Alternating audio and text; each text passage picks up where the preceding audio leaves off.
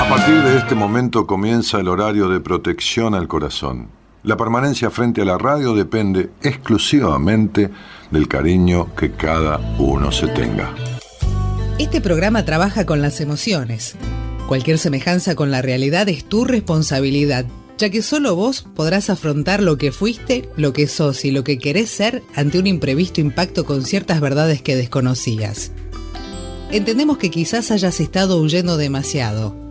Es hora de dejar de escapar. Gracias por volar con buenas compañías. Con ustedes, Daniel Martínez. Hola, buenas noches, ¿cómo estás?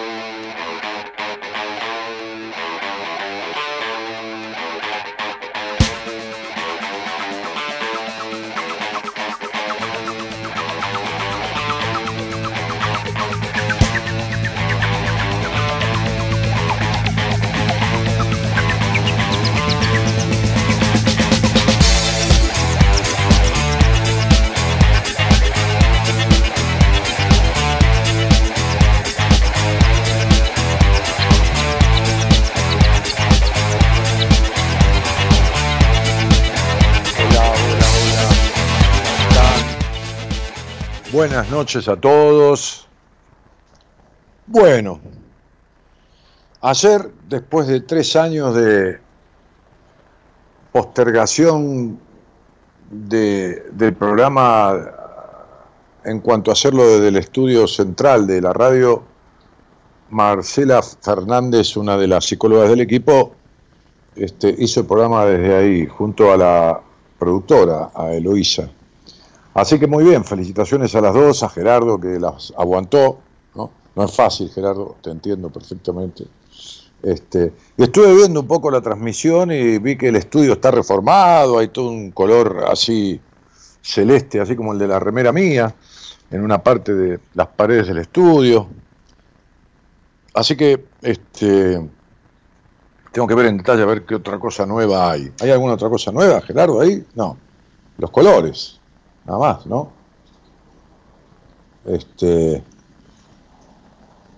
así que en cualquier momento iré por allí a hacer un programa yo también.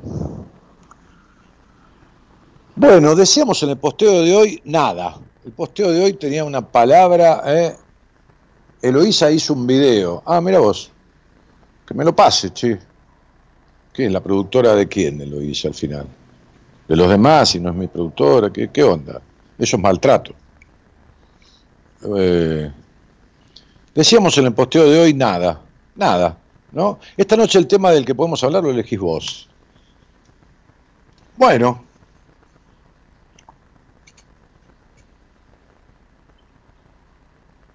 A ver los que están ahí en la transmisión, ¿no? Por lo menos los que están en YouTube, que los puedo leer, los que están escuchando a través de aparatos de radio, o del canal de la radio o del qué sé yo, de todos los lugares, este, no, no los puedo leer, pero la gente que está en la transmisión, en la transmisión del canal de YouTube, postea. Por lo menos los que tiene cuenta de Gmail, de Gmail pueden postear. Los que no pueden armarse una cuenta de mail en el dominio gmail.com, que se llama, le dicen gmail.com, es gmail.com, te armas una cuenta de mail ahí, listo, es gratis, no necesitas hacer nada con la cuenta, la dejas ahí, pero tenés una dirección de mail de ahí. Entonces, con solo tener una dirección de mail de Gmail, podés en YouTube comentar cosas de las películas que hay, de los temas musicales, de este programa, comentar cosas mientras estamos al aire.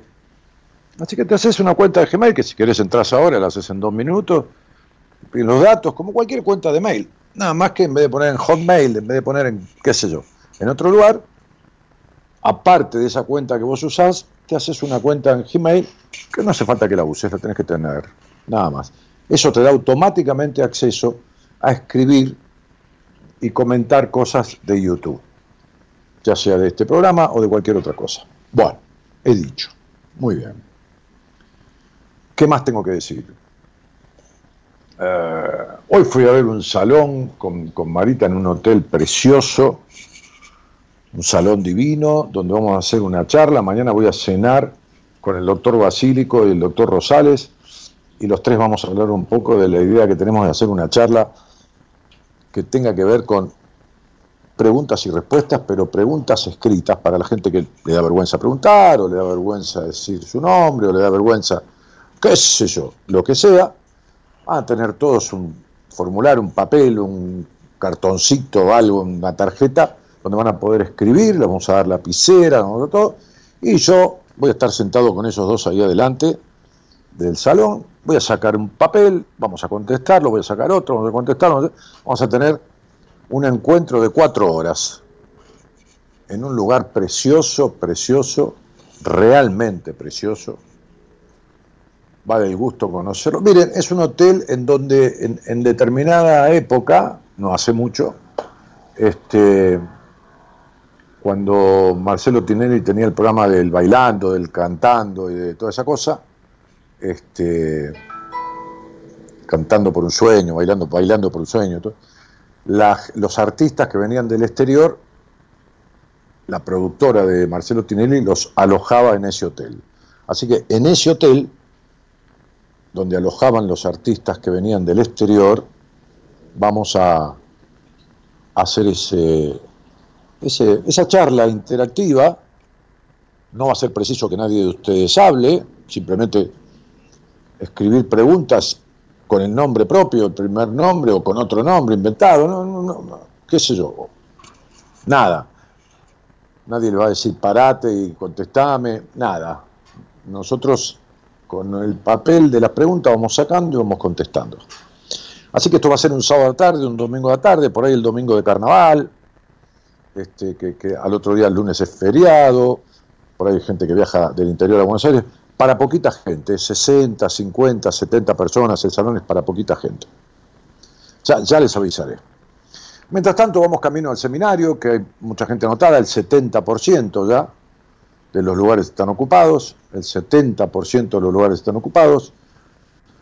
Alguien que quiere pedir información sobre el seminario lo puede hacer entrando a mi página web, danielmartinez.com.ar, danielmartinez.com.ar, tienen un cartelito ahí que dice seminario, tienen un, un este, el logotipo, no me sale la palabra ahora, el icono de WhatsApp, también pueden escribir directo al WhatsApp que le llega a Marita, la productora general, que es quien contesta todo y maneja todo y contrata todo y administra todo.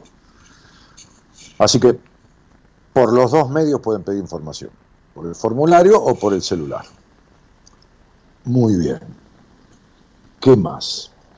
Dani, hermoso color de esa remera, dice Elida. Te queda muy bien. Muy, muchísimas gracias. Mira, hasta me puse lentes tipo al tono. ¿Ves? ¿Ves? Ahí está. Y el reloj también, mira. Así que, Elida, hoy estoy así. Te queda viendo ese color celeste, dice Elizabeth. Carolina Garay dice buenas noches, Daniel. Saludos desde San Juan. Franco Mardel dice, Dani, te escribe Mario de Mar del Plata. Una consulta, ¿van a hacer algún taller en Mar del Plata? No, no, Marito. Yo hago seminarios hace seis años en Buenos Aires. Ha viajado gente de Mar del Plata, de Río Negro, de Ushuaia, en el último, que lo hicimos ahora en octubre, después de la pandemia retomamos en octubre, este, tuvimos dos años y medio sin hacer nada, tuvimos seis años haciendo seminarios, tres, cuatro por año, este, se completó la cantidad de gente, vino gente de diferentes lugares del, país, y de diferentes provincias y también gente de, vino una, una, una oyente desde Austria, y ahora vienen de cuatro o cinco países diferentes. No lo tengo bien claro, pues yo no manejo. Marita me dijo que había alguien de, España, había alguien de, de, Colombia, había alguien de... Ahora no me acuerdo de dónde, de Estados Unidos me parece, de California, y había alguien de, bueno, de otro lugar.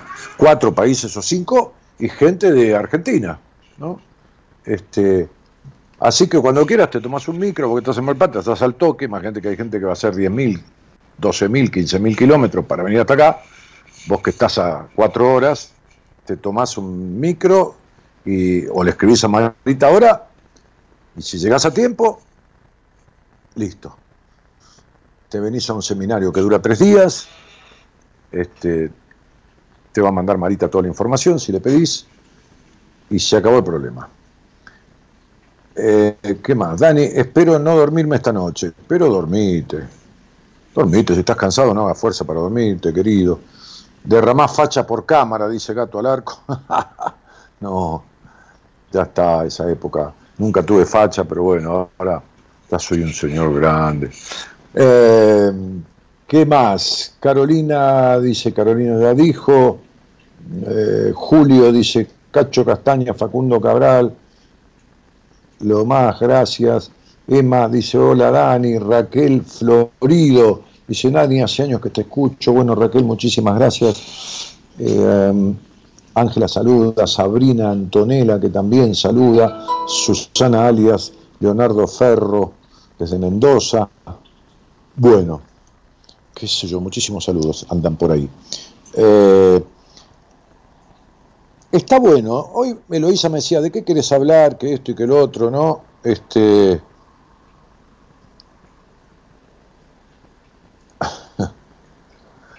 ¿De qué quieres hablar? Y le digo, mira, de nada. De nada. Dejemos que las personas nos digan de qué podemos hablar. ¿De qué tema te gustaría que yo diga algo? O también en la apertura del programa la locutora dice algo ahí. Poné la apertura del programa, a ver qué dice la locutora.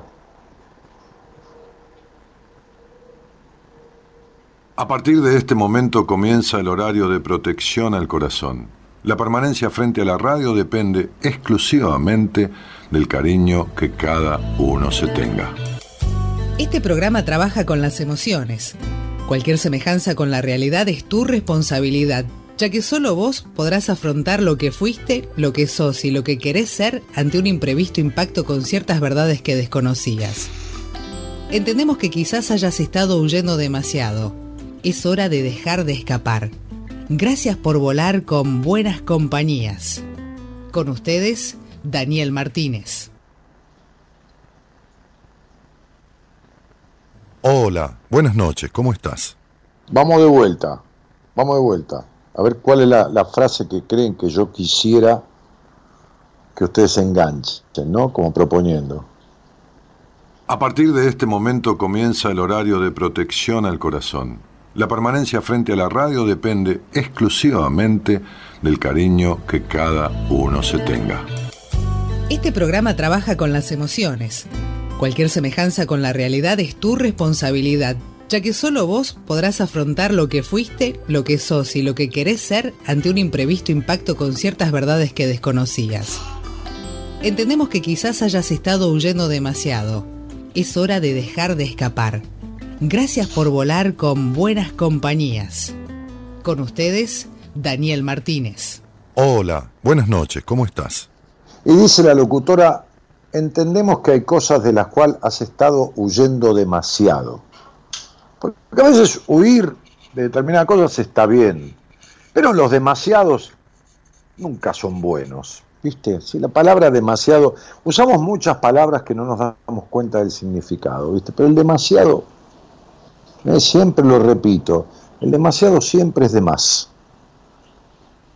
aunque uno diga demasiado bueno, está diciendo que es bueno de más. De más. ¿Está? Entonces, este, a lo mejor estaría bueno que te animaras a decir, si querés hablarlo conmigo, si no decirlo ahí, eh, ¿de qué crees que has estado huyendo demasiado? ¿no? Digo, podemos hablar de lo que quieras. Franco de Mardel dice, gracias por tu respuesta. Hola, ayer fui a ver al doctor Basílico, muy bueno, dice Susana Burés. Me alegro. Sí, sí, es muy buen médico. Es un médico integralista, de los pocos que hay, ¿viste? De, los pocos que hay. Este, Dani, creo que no me reconoces por este nombre que sale en el chat. Soy Eli, Latana. Sí, te recontra reconozco, ya te lo dije 40 veces. Qué mujer tan falta de confianza, tan, tan con, esa, eh, ese síndrome de, abandono y de sentirse poca cosa. Ya sé quién sos, Elida, ya sé que sos latana, ya sé que eras de La Plata, ya sé que has venido hace 15 años a alguna fiesta de buenas compañías, ya sé, tengo memoria, no para todo, pero para muchas cosas. Así que quédate en paz. Mariana Silvera dice, Daniel, a mí me gustaría saber cuánto cariño me tengo. Ah, venía al aire conmigo que, enseguida lo, vemos. Porque yo como, como, ¿cómo me doy cuenta cuánto cariño tenés? Así, así que, sería, qué sé yo, un brujo o un estafador o un mentiroso. Decirle a, a Eloísa, Samal, no llames, manda un mensaje de WhatsApp, si este, Elo, quiero salir al aire, ¿no? Vamos a hablar de lo que me parece a mí que tenés de cariño, te voy a hacer algunas preguntas y vos misma te vas a dar cuenta cuánto cariño te tenés. Eh, Erika Moreno dice, buenas noches, soy Erika de Rosario, me encanta escucharte, gracias. Bueno, gracias por estar ahí. Juan José Pardo dice, sí, es muy completo, ya lo charlaremos en el seminario, abrazo. Bueno, Andrea, no, el seminario vas a trabajar en la misma línea que todos.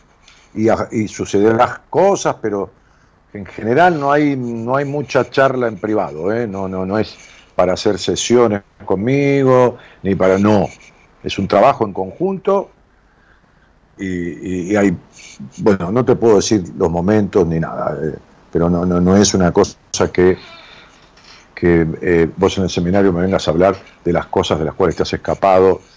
Sí se puede hablar y sí se puede expresar, pero ahí, en lo grupal, porque ahí está la historia. Pero olvídate porque el seminario es algo que te va llevando, aunque vos te dé vergüenza de decir hola, te va llevando a que de última no se te puede parar de hablar. ¿viste? La gente entra con timidez.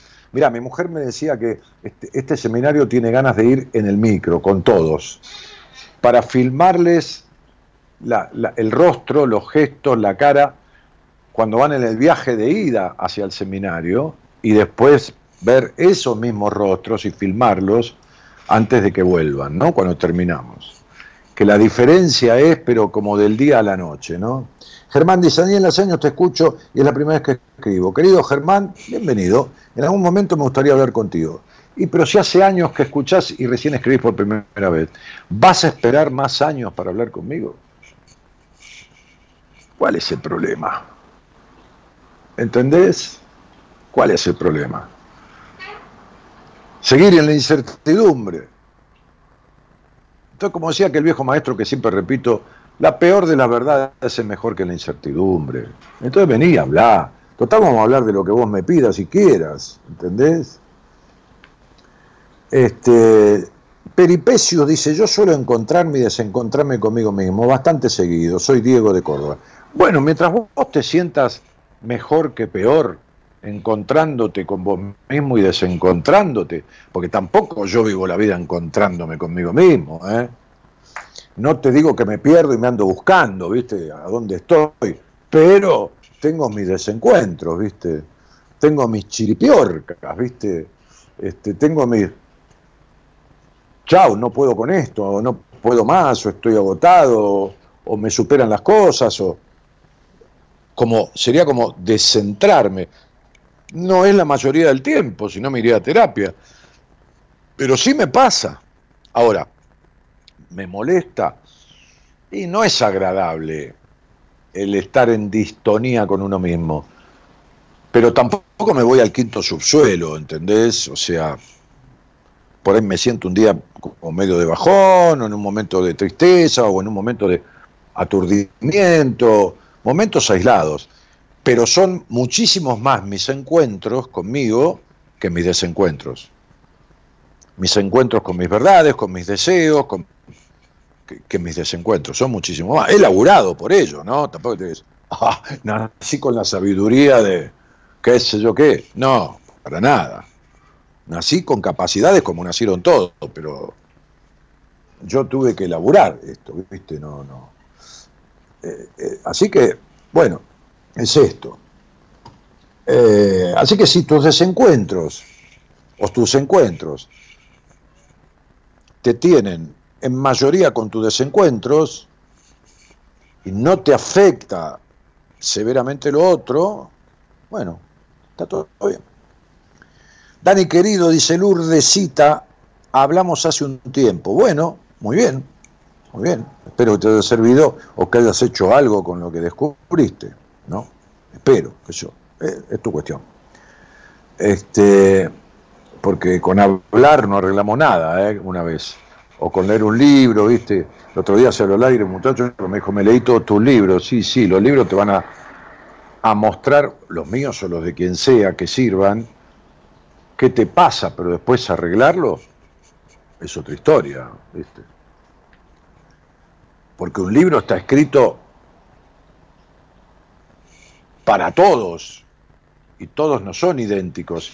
Y un libro, un libro de reflexión ayuda a reflexionar y a descubrir alguna cosa que uno le pasa, o varias, pero después el camino de arreglarlo es individual. No, no, no.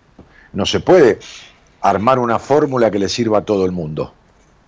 Ni la penicilina le sirve a todo el mundo, ni, ni qué sé yo, ni, ni lo que fuera. ¿No? Sí, nada sirve para todo el mundo, sacando el aire, el sol, el agua este, y la comida. Listo. Porque sin cualquiera de esas cosas te morís. Ok. Eh, a ver, ¿qué tenemos más por acá? Déjenme leer despacito. Buenas noches, saluda a alguien, a Gerardo, a todos. Andrea Bejarano, que retiró el mensaje, se ve que lo escribió y lo retiró. Erika Moreno, que es de Rosario, me encanta escucharte, dice, ¿no? ¿Cuánto influyen los mandatos familiares en la conexión con el dinero, ya que el dinero también es energía que me influye? Bueno, sí, influye, pero hay que ver qué, en qué sentido. No los mandatos, sino otras cosas que por ahí nadie expresó, pero que afectan. Daniel, hace años que te escucho. Eh, ah, no, este es Germán, el que no se anima a hablar. Bueno, el no se animaba a escribir.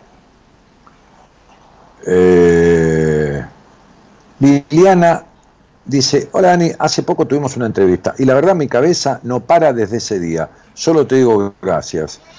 Y sí, Lili, porque era hora de que vos descubrieras, ya sé quién sos por el apellido, que es muy así como simbólico. Este, y sí, era hora, ¿viste? Hay un momento que es hora de que vos te des cuenta de todo lo que hace falta darte cuenta, ¿no? Voy a hablar con una mujer de, de Centroamérica, no me acuerdo qué país, que, yo no entiendo cómo con ocho años de terapia está haciendo las primeras intervenciones conmigo, estoy haciendo con ella las primeras intervenciones, me dice, nunca me imaginé que yo fuera así, porque no porque yo se lo digo, no le hice hacer una tarea, nunca me imaginé que, nunca pensé que, y yo le dije, mirá, no, no, no, no, no vamos a hablar de nada, le digo, pero, pero ¿Qué hiciste los ocho años de terapia? ¿Dormías en un diván? Le dije, no, porque ocho años. Bueno, em, entonces, Liliana, era hora de que vos descubrieras todo lo que descubriste en esa entrevista conmigo. Les pido por favor que tengan paciencia con el tema de las entrevistas. Ustedes entiendan eh, que yo soy uno. Soy uno. Y ustedes son muchos más. Entonces, yo atiendo dos veces por semana entrevistas, los otros días dedico a los pacientes, este, y, poquita gente, dos personas una vez y el otro día otras dos personas, a veces una sola. Ok. Entonces, Marita está dando turnos para abril. ¿Por qué? Lo que queda de enero, todo febrero, todo marzo, y algunos de los primeros días de abril están cubiertos todos esos turnos. Entonces, tengan paciencia, porque además eso va a ser cuando tenga que ser. Por supuesto que a veces hay alguien que cancela por mil cosas, porque le invitaron a irse de viaje, por una enfermedad, porque le dio miedo, qué sé yo. Y siempre de la gente que está en lista, Marita va llamando por orden y dice, mira, te ofrezco un turno este, muy anticipado porque alguien canceló, eso, eso suele pasar, pasa muy seguido. ¿Eh? pasa dos, tres veces por, por mes, tranquilamente, o cuatro. Así que, pero tengan esa paciencia, un poquitito. ¿eh? Bueno, a ver que no llego a leer acá. Eh, bueno, entonces Liliana, está bueno que hiciste esa entrevista, que fuimos a fondo, que te diste cuenta de todo y ahora veremos cómo lo arreglamos, que ya sabemos. Y te dije, esto se arregla y es arreglable divinamente. Bueno. Sandra Cataldo Boriero dice, buenas noches Dani, querido, estoy leyendo uno de tus libros que me recomendaste, agradezco enormemente tu ayuda, abrazo y para todos, hermosa noche. Bueno, Sandra, me alegro que ese libro te esté ampliando, ampliando todo lo que hablé contigo, ¿no? Ampliando tres, cuatro, cinco o diez veces, ¿no? Este, eh, nunca me animé a charlar al aire por vergüenza. Bueno, eh, seguirás con la vergüenza. Si vos eh, te encanta vivir con vergüenza en la vida, este, y bueno, dale nomás. Sé yo, cada uno elige, Germán. Anabela que saluda desde Puntal, Tamara Márquez dice, hola Dani, escucharte es un camino de, de idea. Bueno, este, Raquel Lescano dice, buenas noches Daniel, es la primera vez que te escucho en vivo, me gustaría que hables del amor propio, gracias. Mirá, del amor propio hablé la semana pasada, buscar el programa, hablé con Noemí De Vito que va a hacer un taller sobre amor propio de dos jornadas, creo que el primero empieza este sábado o el sábado que viene, son dos horas, después les deja tarea durante 10 días, 15 días y vuelve a hacer otras dos horas, así que si querés preguntarle a la productora qué día hicimos el programa con Noemí De Vito sobre, y te mirás el programa que está grabado, está acá en YouTube, y entonces tenés todo sobre el tema amor propio. ¿eh? Yo hablé, di definiciones, descripciones, este, y vos tenés el programa ahí. Tanto ahí como en Spotify, como en el Facebook, lo tenés por todos lados. ¿Eh? Esto fue hace una semana. Así que, dale, lo tenés ahí fresquito, fresquito, flaca. Y bienvenida al programa. Ah, perdón, dice Tamara, escucharte es un camino de ida. Pero no, ese, ese fallido no estuvo mal, porque es un camino de idea. ¿No?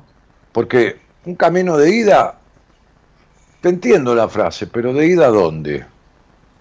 En vez de un camino de idea, cuando uno siembra una idea, cuando algo le hace, le produce ideas, me parece que después puede tomar un camino de ida, de venida, de frenar, de seguir, de parar, de dar vuelta, porque las ideas, cuando, cuando empiezan a clarificarse, este, este, también clarifican los objetivos. Hola, buenas noches. Alguien anda por ahí, me parece.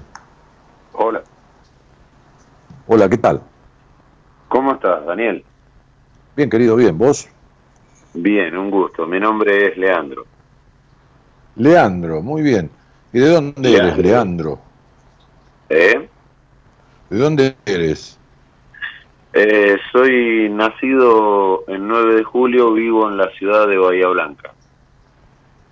Ok, ok. Este 9 de julio, 9 de julio, ruta ruta 5, ¿no? Claro. Sí, sí. sí. Sí, ahí estuve una vez, me acuerdo, cuando yo tenía inmobiliaria con un tipo que se llamaba don Enrique Castro, que se dedicaba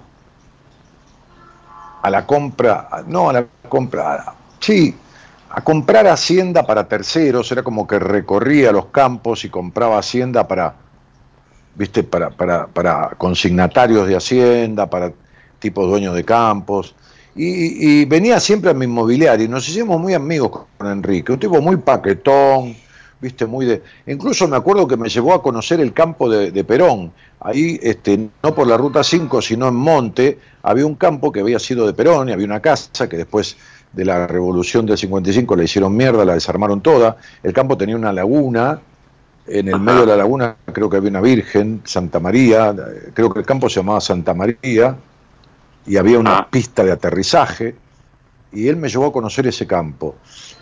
Y fuimos a 9 de julio en una oportunidad porque no me fue bien económicamente, pero no importa, son cosas que yo he hecho en mi vida de todo, me he ido bien alguna vez y me he ido mal otras tantas. Este, compramos como 100 o 200 cabezas de ganado de, una, de, una, de una raza que se llama Polis Hereford, este, y y lo echamos en un campo, se dice charla en el campo, charla al campo, ¿viste? Este, para engorde. Sí, sí, para eh, pastura. Y en aquel momento, viste cómo es estas cosas, cuando uno está en el tema, compramos en un precio, después el mercado se jodió no sé por qué, bajó el precio y con el arrendamiento del campo, bueno, al final perdimos plata, pero no importa, qué sé yo, ¿entendés? ¿Qué vas a hacer? Sí, sí. Así que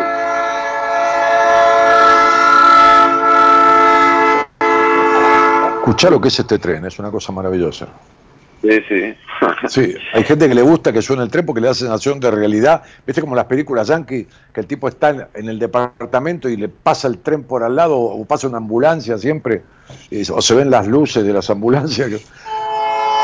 Este, lo que pasa es que acá en Puerto Madero no hay barreras, entonces cuando el tren pasa, va despacio, pero pasa, y no hay barreras. Entonces, viste, el tipo toca bocina porque una vez se llevó un un auto por delante y fue un quilombo.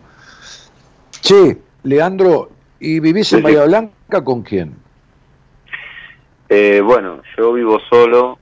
Eh, mi madre vive eh, en su casa, unas cuadras más o menos en el mismo barrio. nada, soy soy solo, no tengo hijos, estoy en una relación con una eh, chica muy muy agradable, se llama Vero, que también escucha tu programa. Verónica. ¿Cuántos, ¿Cuántos hijos tiene? Vero tiene tres. Sí. Eh, por ahí la cosa. Este, ajá. Y, y, de qué edades? Eh, bueno, está su hija que tiene. No, no, me los nombres. ¿De qué edades? Las edades, no importa si son varones o mujeres. Te digo, te digo las edades: 18, eh, 16 y 12. ¿Y dos? 12. Ah, ok. Che, ¿y, a qué te dedicas? En general. Eh, mira, ¿eh? ¿A qué te dedicas? ¿Tienes alguna actividad, alguna profesión, un oficio? Sí, sí, sí. sí, hago tornería, soy técnico mecánico industrial. Ah, mira qué bueno. ¿Y haces tornería por tu cuenta? Sí, sí, sí, tengo mi propio taller. Eh, empecé trabajando bajo patrón, bueno, estuve 17 años eh, trabajando en distintos establecimientos.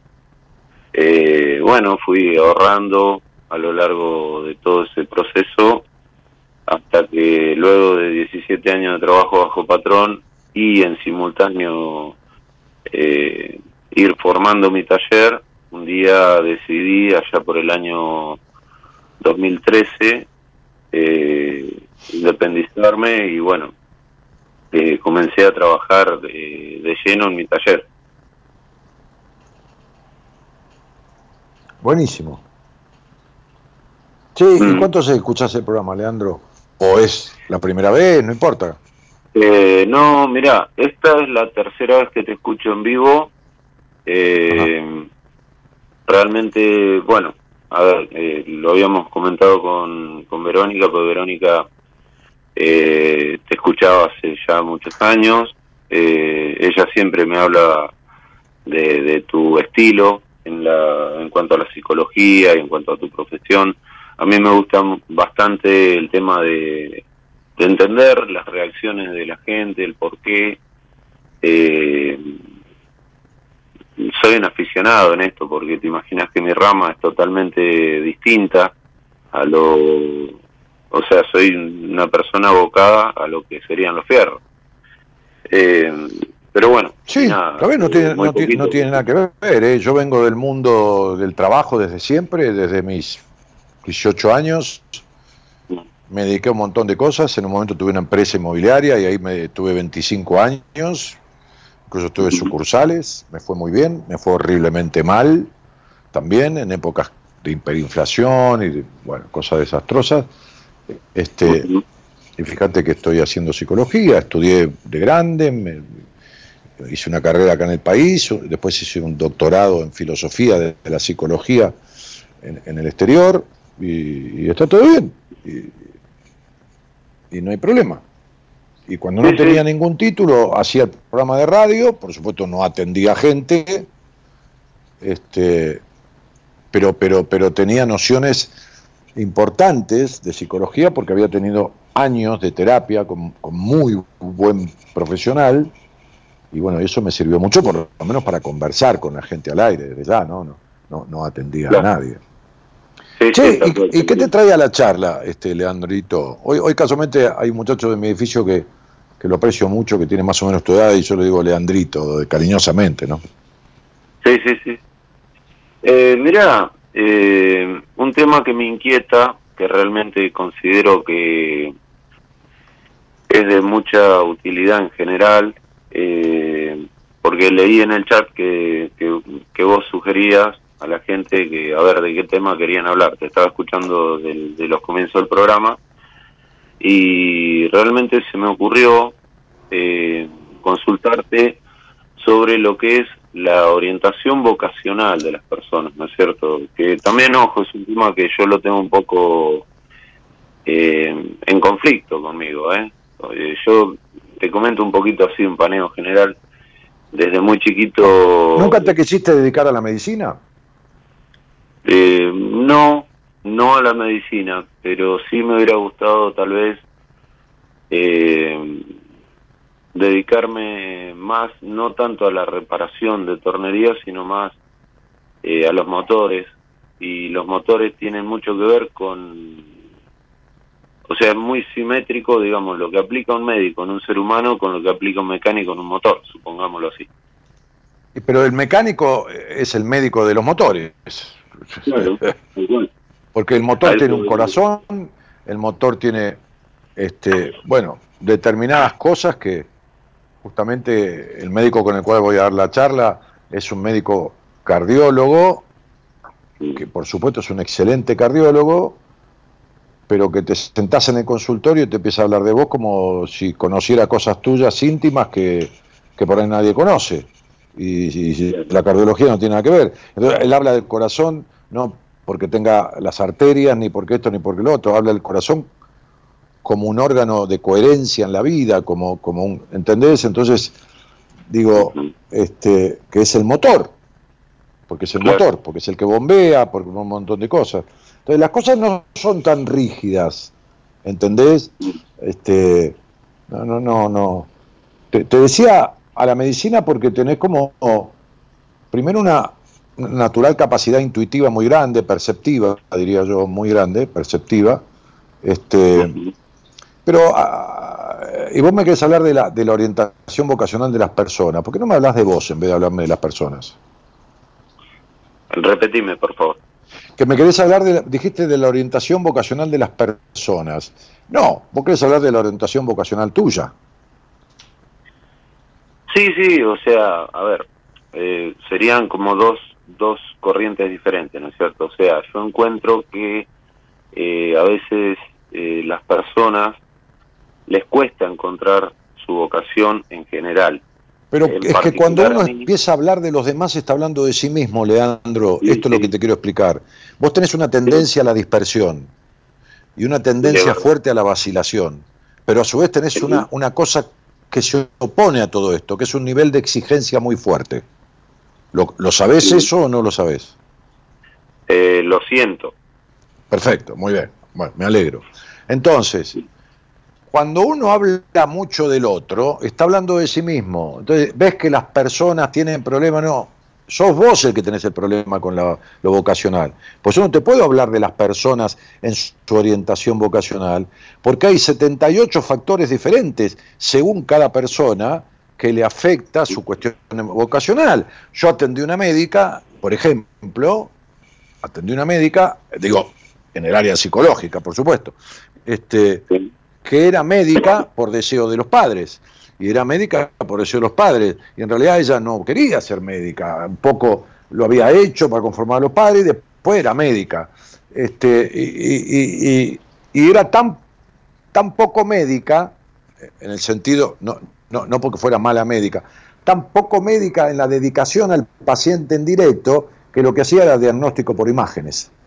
¿Entendés? Que es ver todos los estudios que se hace una persona, que es necesario, por supuesto, en la medicina, analizar y hacer un diagnóstico, qué sé yo, esa mancha puede ser, no sé, un cálculo en la vesícula, esto, lo otro, bueno, lo que saben, las personas que saben mirar estos estudios.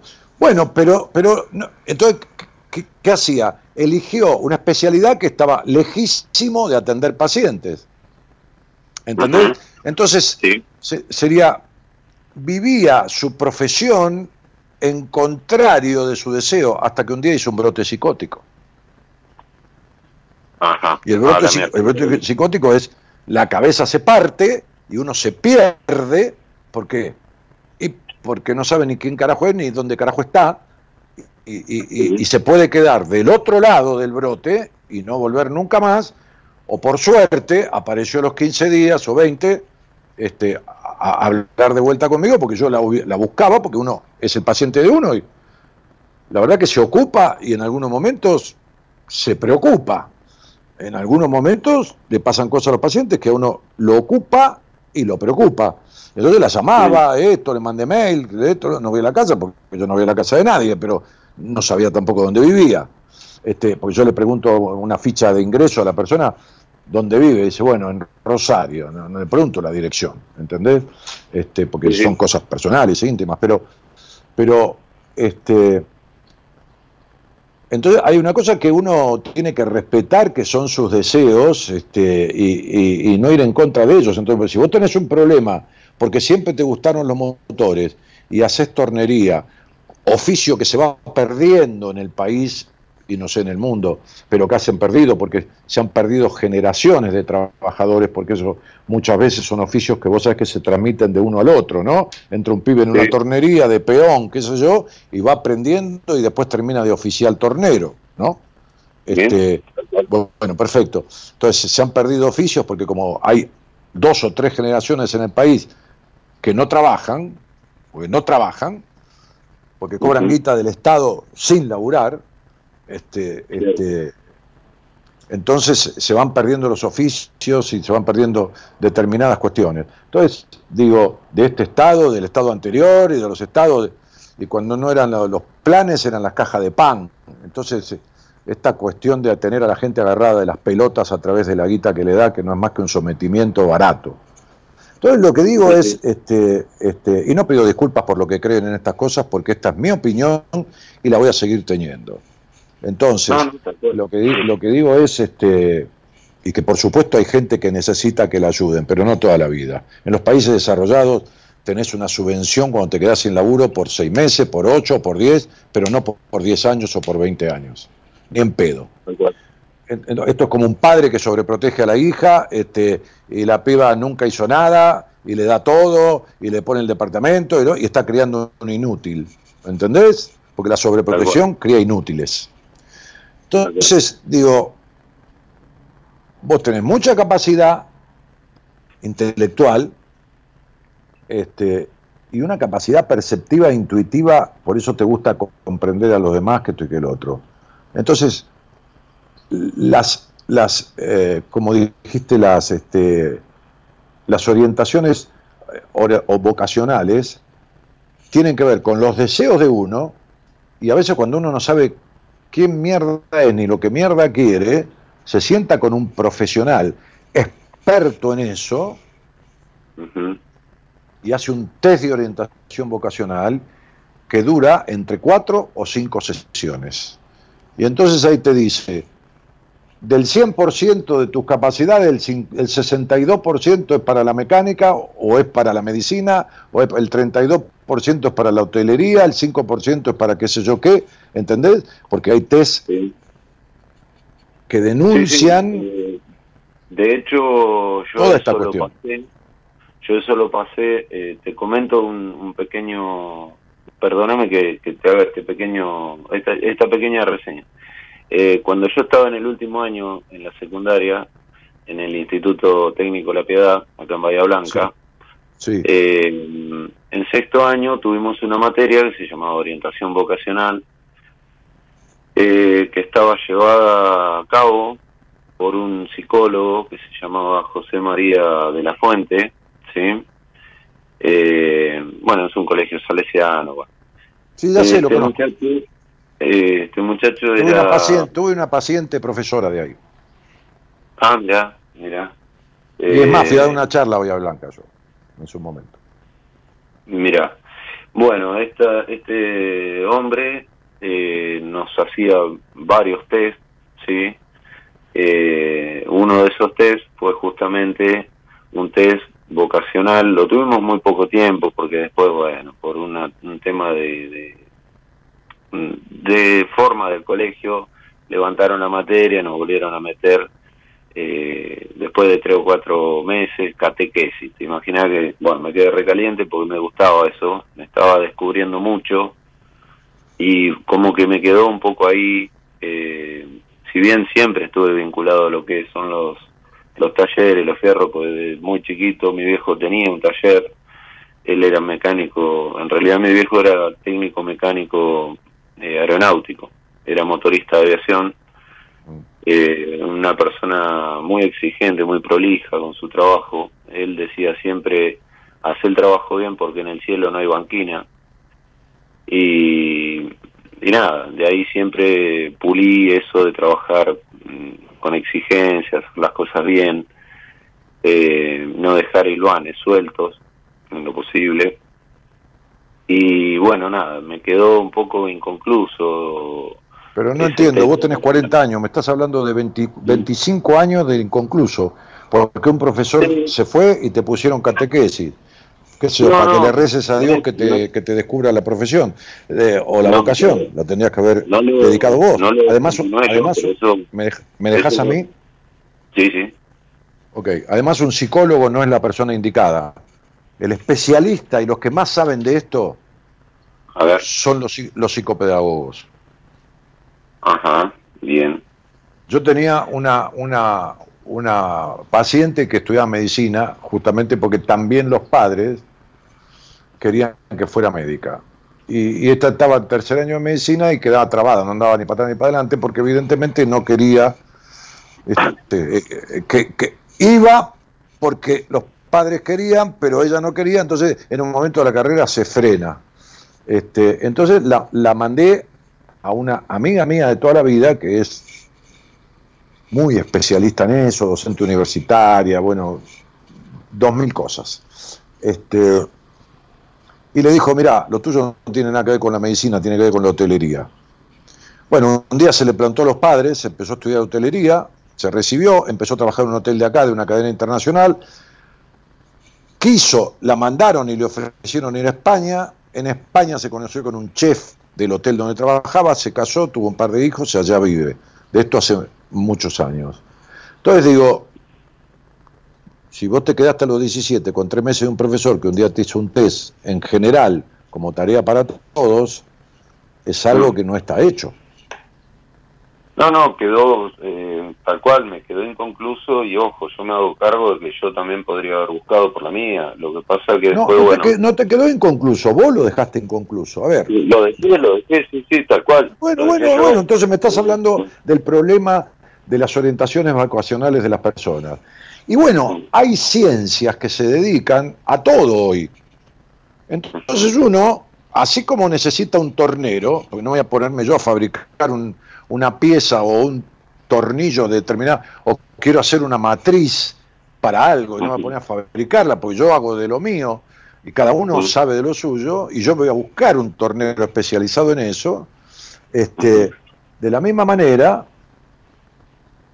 hay tornillos que a veces le faltan a la cabeza de uno que tiene que ir a buscarlo quien se los ponga. Claro, bueno, yo estaba confundido y te agradezco que me hayas aclarado que no es un psicólogo, sino un psicopedagogo, aquel que realmente eh, me, podría ayudar a orientarme mejor. ¿Y por qué? Porque el psicopedagogo está hablando de psicopedagogía, la pedagogía, el tema del conocimiento, del estudio, de, de, de, las dificultades de comprensión y por supuesto las cuestiones de la orientación vocacional. Son los que trabajan en los colegios, en algunos, cuando tienen todo esto, este, este, con el tema de las orientaciones vocacionales de los chicos o de los adultos en las universidades. Cuando no dan pie con bola, hay universidades privadas que tienen psicopedagogos. Entonces, digo, es, es, es esto. Y, lo que tenés que hacer es también trabajar tu exigencia. Porque esta exigencia que te quedó de tu padre, un tipo con el cual vos tenés un resentimiento muy fuerte, que es tu padre, que no es rencor, es resentimiento, este, este, tenés que trabajar el tema, porque la palabrita exigencia es una mierda. Lo que sirve en la vida es la dedicación, no la exigencia. Es la dedicación. No sirve ni el sacrificio ni la exigencia. Porque las palabras no son inocentes, el lenguaje no es inocente. Cuando tu cabeza, cuando tu cabeza y tu inconsciente que no entiende en sentido figurado, entiende literal, incorpora la palabra exigencia, entonces no para nunca, nunca está satisfecho del todo, ¿entendés? Se desgasta en la perfección que no existe. Entonces, la dedicación puede perfeccionar algo, pero no hacerlo perfecto. ¿Está claro? Sí. Entonces hay diferencias muy grandes entre perfección, exigencia y dedicación. Entonces digo, estas cuestiones tuyas, vocacionales, también tienen que ver con ciertas dependencias emocionales que vos tenés del pasado y, y, del cual no te has podido soltar. Son pesos de tu historia que no han podido soltar. no, un niño, ¿cuántos hijos tuvieron tus padres? Tres. Ok, igual que Verónica, casualidad. Este, y, vos tenés 45 años y no tuviste ninguno? 47, no, no tengo hijos. Sí, me imaginé. Sí, 47, 47, sí, sí, sí. ¿Pero sos de qué año? Eh, 46, perdón, digo 47. Claro, porque yo no me daba la cuenta, no me daba la cuenta. Ok, 46. Estaba, estaba seguro que no tuviste ningún hijo. ¿Cuántos hijos tuvieron tus padres? Tres. ¿Qué, ¿qué, qué, lugar ocupás, macho? Yo soy el mayor. Muy bien, ¿quién es el elegido de tu mamá? ¿Quién ha sido el preferido de tu mamá? Ay, ay, ay, ahí me mataste. Eh... No, no, te maté. ¿Quién sentí vos que fue el preferido de tu mamá? Es muy simple. Claro, sí, mm, la verdad lo estoy pensando. No sé, podría ser el menor. porque Bueno, muy bien. ¿Y quién fue el preferido de tu papá? Y también, vos sabés que, no, con, me parece que con mi hermano menor, sí, porque era el al que asistían más, digamos, una cosa así. Eh, nos llevamos. entonces vos, desde un lugar consciente o desde un lugar muy inconsciente, porque ahí es donde se graban las cosas, no te sentiste elegido, no te sentiste el preferido, ¿no? por eso después te quedas 22 años con algo pendiente y no te elegís. Por eso te ocupás, cuando empezaste la conversación, querido Leandro, de entender a los demás. Me encanta entender a los demás, me encanta ver las actitudes de la gente, pero no ves las tuyas. Te dejas de lado, ¿entendés? Te ocupás de la paja en el ojo ajeno, pero no del tuyo. Puede, puede ser. porque, así, porque así como el niño se sintió no tenido en cuenta en la medida que hubiera querido ser tenido en cuenta, el adulto, si no repara eso, no se va a tener en cuenta en la medida que desearía o debería tenerse en cuenta. Entonces esto le ocasiona cuestiones singulares como la necesidad de aprobación, como la desconfianza en las mujeres, como el apego al pasado, como el... ¿Entendés? O sea, diferentes cosas que estoy diciendo en general, en general, como la vacilación, que sí, pero no, pero esto, pero lo otro, como que siempre hay un pero o una vuelta, como varias cosas que, que, suceden este, y, que, y que llegan a poner a la persona, incluso en edad avanzada, con crisis de identidad, no una crisis mental, de enfermedad mental, sino una crisis emocional de identidad. ¿Quién carajo soy? ¿Qué carajo quiero ser? Y, eh, eh, ¿Entendés? Sí, y, ahí sigue, dando la vuelta como una calecita, que da vueltas y vueltas y vueltas, pero siempre está en el mismo lugar. Sí, sí, tal cual. No, no, ya sé, sí, sí. Entonces, digo, este, e-, este es, este es el punto, ¿no? Este es el punto. Este, sí, yo eh, sinceramente creo muchas veces hice eh, tal vez más lo que hubiera deseado el resto que lo que hubiera Por supuesto, por eso te hablé de la necesidad de aprobación. Por eso hay un abandono en vos, un abandono de vos mismo. Es decir, si mi, a ver, te digo cómo queda en la cabeza. Si, ni mi, si, si yo, si ni mi papá ni mi mamá me eligieron como yo hubiera querido que me eligieran, que no importa, por ello le pregunto a tu mamá y, ay, no, no, mi preferido es Leandrito. Pero importa un carajo porque a vos te cayó así, ¿entendés?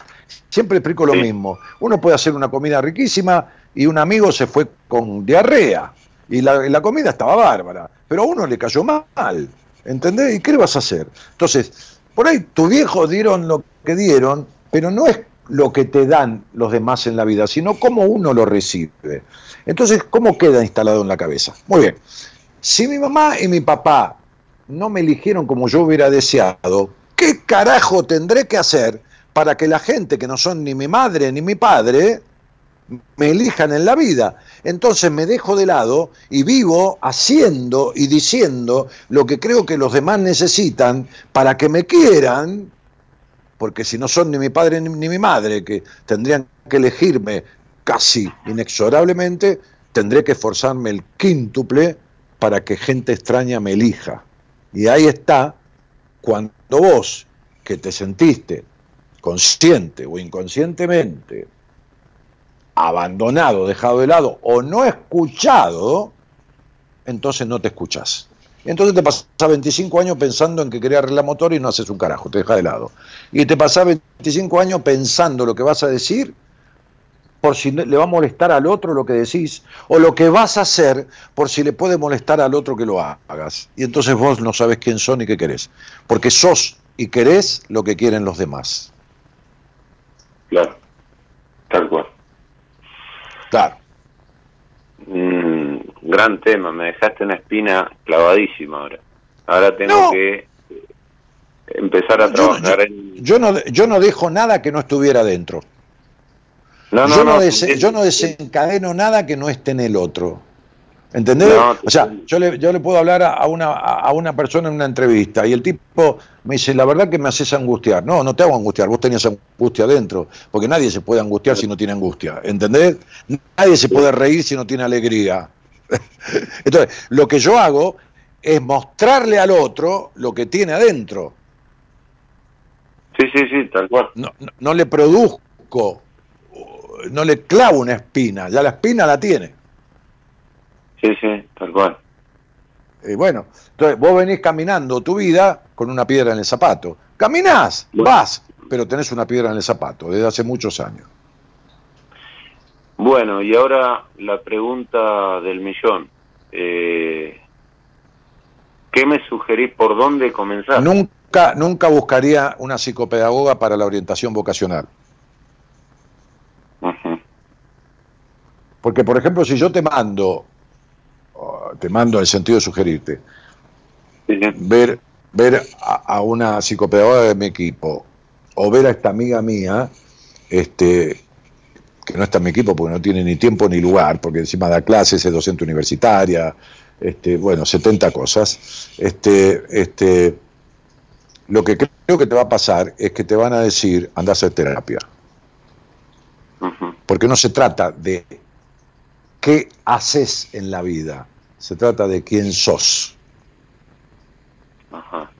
Entonces, cuando vos agarres y hagas un curso para arreglar motores, que te va a salir fácil porque supuestamente vos sí que tenés el deseo y tenés la inteligencia, por supuesto, que puede que te salga muy fácil y lo aprendas muy bien, vas a seguir con los mismos problemas que te cagan la vida. La melancolía, la necesidad de aprobación, las dificultades con los vínculos con las mujeres, etcétera, etcétera, etcétera, etcétera.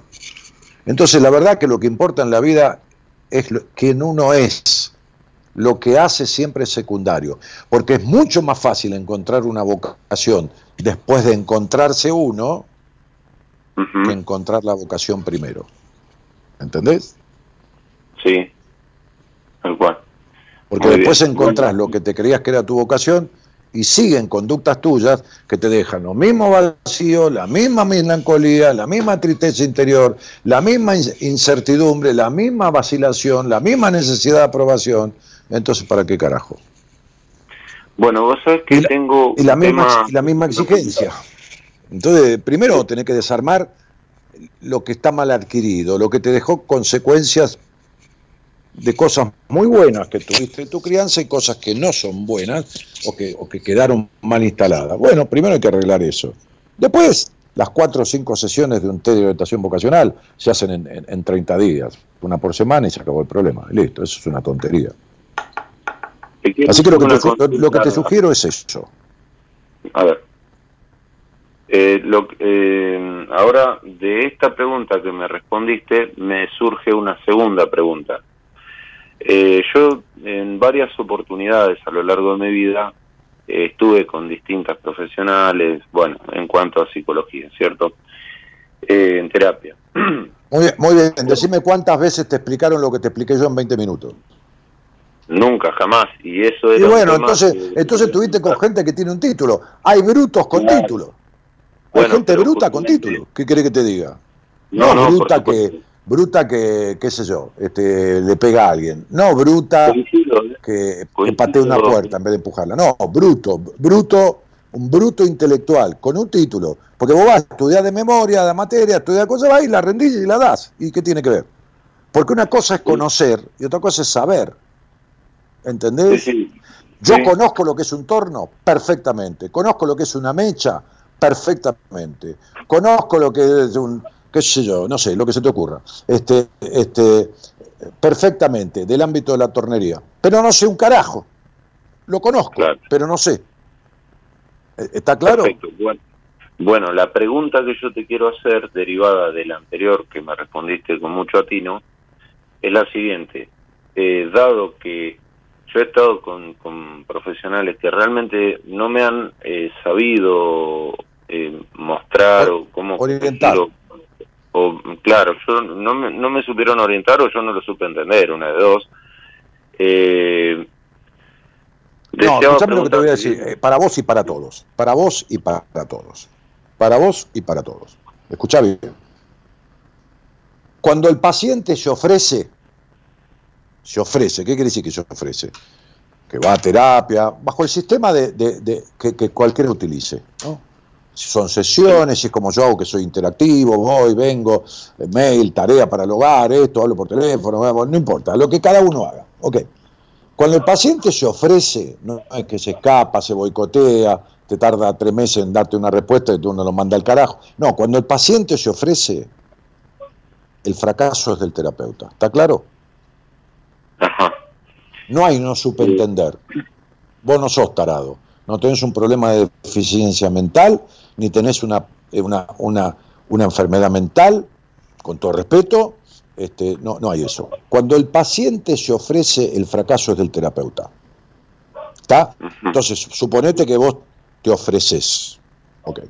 Por eso yo hoy le decía a una, a una, una abogada, no importa, de un lugar del país. Le dije, mira, me parece que te conviene esto, trabajar esto, por tu situación económica, con alguien de mi equipo, que esto, que lo otro. Este, eh, además, este, este, hay gente de mi equipo que ha sido paciente mía y conoce mi método, y entonces, esto, la, la, la, la, la, la, la. Bien. Entonces, llename unos datos que te voy a mandar y después yo te derivo. Cuando yo hable con ella y la derive,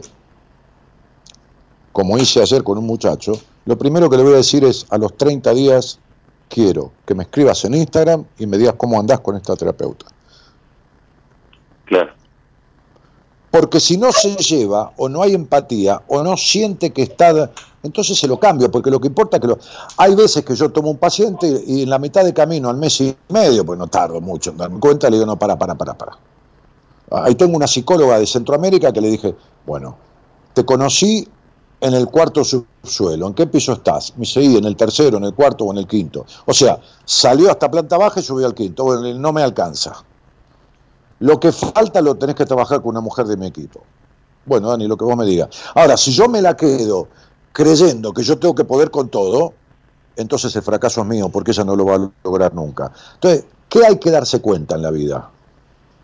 De dos cosas que son fundamentales. De lo que uno sabe y de lo que uno no sabe. Y de lo que a partir de lo que uno sabe puede y a partir de lo que no sabe no puede. Claro. ¿Entendés? Sí, sí. Entonces, vos fuiste a terapia, pero no hiciste terapia por culpa y responsabilidad de los terapeutas. ¿Por qué? Porque no saben. Ok, ¿conocen? Sí, pero no saben. Listo. No puede ser que yo te diga a vos un conjunto de cuestiones que bueno, me da la razón porque yo te voy a dar un premio, ni, te que te coinciden, que esto te descubra, o sea, quite lo que te cubre, ¿entendés? En 20 minutos, media hora, en un programa de radio, sin ir al fondo, no quiero hablar de otros temas, bueno, ok, este, más que lo que te describieron en años de terapia. Entonces, ¿qué es? ¿Que yo soy un fenómeno? No, que los demás, no te digo todos, ¿eh? Pero que la gran mayoría no sabe un carajo. Conoce, pero no sabe un carajo. Coincido con vos, Dani. Eh, lo que yo. Bueno, está bien. Me alegro. Bueno, entonces buscate un terapeuta o me escribís a mí este, eh, en Instagram, me haces acordar de la charla y te sugiero a alguien de mi equipo y se acabó el problema. Y es más, le digo, che, si hay alguien.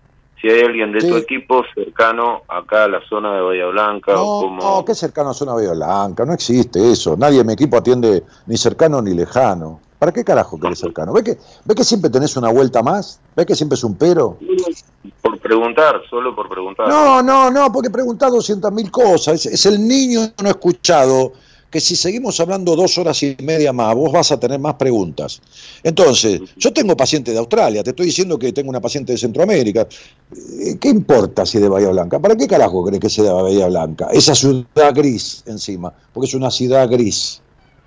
Es gris. Ah porque es una ciudad gris, llena de, dietéticas y con balanzas para pesarse las 24 horas del día, porque hay gente que se va a pesar porque vive del cuerpo. Ah. Entonces sería, ¿para qué quiere que sea Bahía Blanca? Ah. No, no. ¿Entendés? Y bueno, entonces, un terapeuta que te sirva a vos, no importa de dónde sea, macho. Claro, sí, sí. Claro. Este, este es tu tema. Este, el tema de tu vida es siempre una vuelta más y un pero para todo. Este es el, gran desencuentro que tenés con vos, Leandro.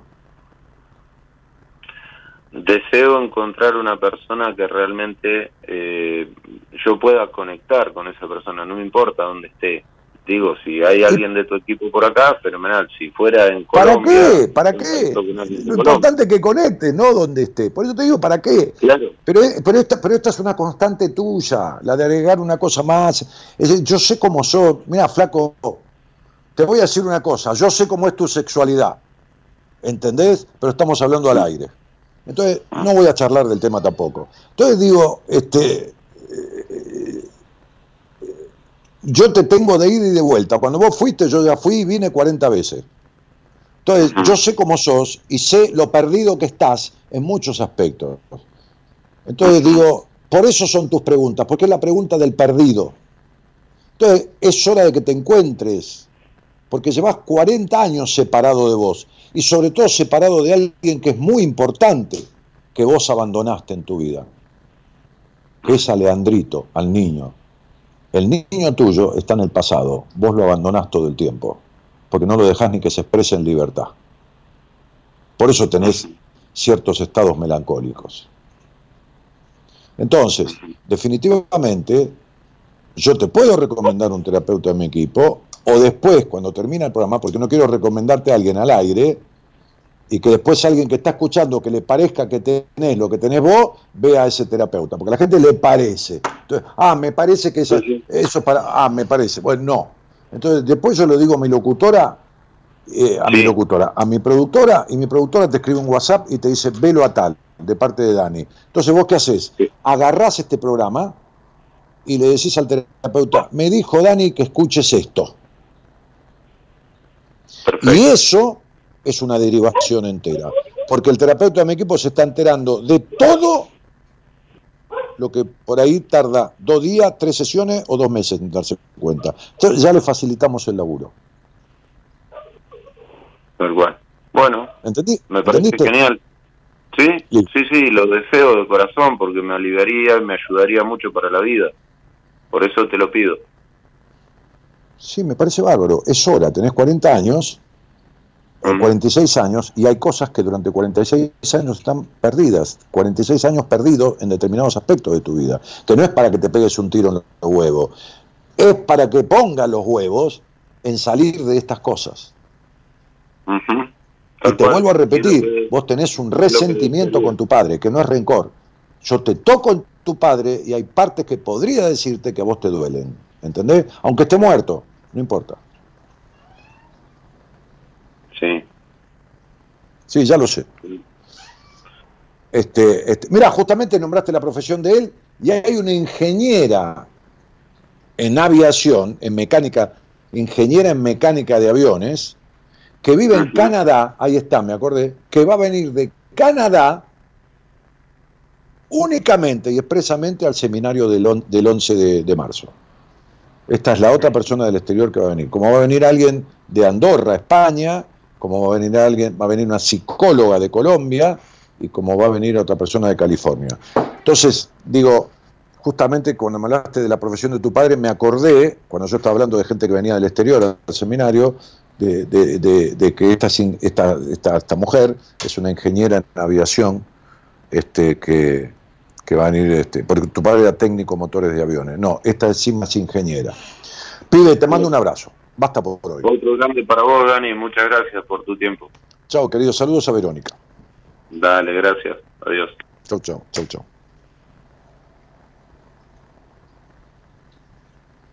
Se durmió Gerardo.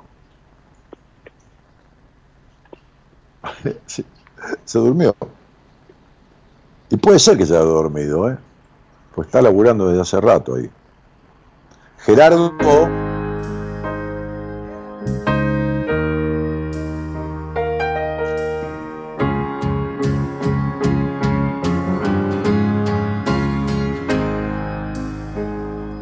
Afuera llueve como si nada. Y los paraguas son desfiles de desplazándose al azar como si nada. Una sirena de policía se une a la fauna persiguiendo algún delito como ha sido y lo será hasta el infinito. Si no estás tú, si no estás tú, no cambia nada. La misma renta fin de mes, el mismo idiota en la TV, el cenicero, el clima afuera la corrupción y la tertulia en los cafés. Si no estás tú, si no estás tú, no cambia nada, nada de nada. Vendrá otra vez el carnaval y las finales de fútbol, los Reyes Magos, Navidad y algún político a mentir sobre el futuro. No cambia nada, nada de nada. El río irá bajando y estará el sol en su lugar. Por cada noche habrá otro día, por cada sueño pesadilla y habrá mentira y tertulia en los cafés. Si no estás tú, excepto yo, no cambia nada.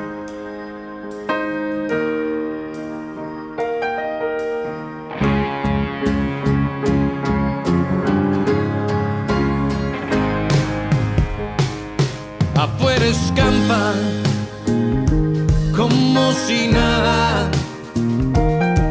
Y hay un olor a historia vieja, naftalina, mal café y tierra mojada. Si no estás tú, si no estás tú, no cambia nada, nada de nada. Vendrá otra vez el carnaval y las finales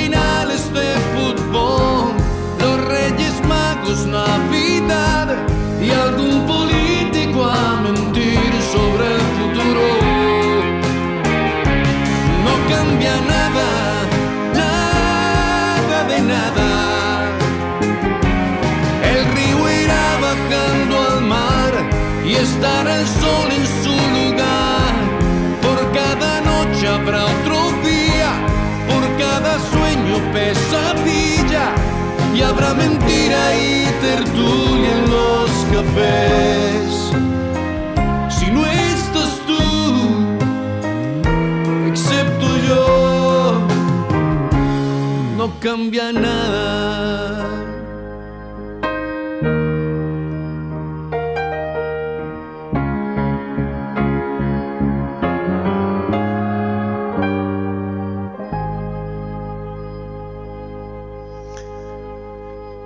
Y mira, la canción esta de Arjona que dice si no estás tú no cambia nada, la verdad que tiene mucho que ver con lo que yo hablaba con Leandro recién, ¿no? Si no está él, si no estás tú, no el otro, no tú, ella, mi novia, mi mujer, me, digo, referido a un tercero. No, yo le daría vuelta a la canción y diría, si no estás vos, no cambia nada. Entonces, vos, ¿quién? Vos de verdad. Vos el que viniste a este mundo. No vos con tu yo afectado. No vos con tu jodidísima necesidad de aprobación como único método vincular. No vos con tu dependencia emocional, no vos con tu vacilación y tu duda, no, no, vos, vos con las herramientas que trajiste a esta vida, que quedaron en su mínima expresión por diferentes cuestiones de tu crianza y por encima algunos profesionales inútiles, es decir, poco útiles, ¿no? Este, que no supieron qué carajo hacer con tus cuestiones, ¿no? Por eso voy a hacer una charla con, con dos profesionales que, o sea, un, un especialista en psicoanálisis y psiquiatría, médico, un médico de medicina integralista que habla del ser humano más que de la enfermedad, de qué produce esa, esa afectación del cuerpo, que como yo digo es un médico psicólogo más que ¿no? este, este, y, yo. ¿Para qué? Para responder, para dar respuestas concretas a, a, preguntas concretas y que el otro se lleve la información y que después haga algo con ello o no haga nada, porque es necesario hacerse responsable de uno. Y si uno no quiere hacer nada y dice, me jodo como estoy, pero es una gran decisión también. Eso es madurez. Me voy a seguir jodiendo la vida porque me la quiero joder, pero por lo menos lo tiene claro. No tengo ganas de cambiar. Hoy me decía alguien que tuvo una entrevista conmigo y que se le sacudió toda esta tontería. Me da terror dar este paso. Le dije, ¿cómo no te va a dar terror? Si venís de una madre infeliz, de un padre infeliz, de un hogar de mierda, tenés que vivir en el medio de la mierda, porque ese es el mandato. Entonces te da terror desobedecer a tus padres y dejar de tener una vida de mierda. Te da terror. Te da terror dejar de tener una vida de mierda. Pero yo lo entiendo eso. ¿Cómo no lo voy a entender? Lo entiendo porque lo sé, lo entiendo por, porque yo tuve que desarmar cosas en mi vida que por más que fui estimadísimo en ciertos aspectos por mis padres, también me quedaron cosas, porque no hay familia perfecta. Entonces entiendo los miedos que hay a la transformación. ¿Cómo no lo voy a entender? Yo me la pasé un año en terapia hablando de que me ataque de pánico, que me dolía el corazón, que de esto, que me daban una puntada, que, que acá, que me ahogaba, que lo otro, que lo otro, que lo demás, ¿para qué? Para no hablar de nada. Para no hablar de nada. Entonces el síntoma, el miedo, el ataque de pánico, que me, que me ahogo, que, un año, semejante boludo, con 30 años, me la pasé un año hablando de, ese quilombo. ¿Entendés? Entonces, este, digo, siempre me escapaba por ahí, me, me, escapaba, era más resbaladizo yo que una anguila en un tarro de grasa, ¿entendés?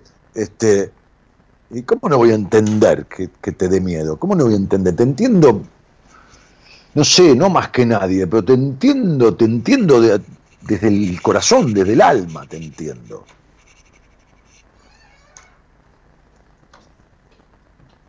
¿Entendés? Te reentiendo, los reentiendo. Pero bueno, hermano, hermanas, si querés salir, vamos a tener que ir por acá. Yo a estafarte no te acompaño.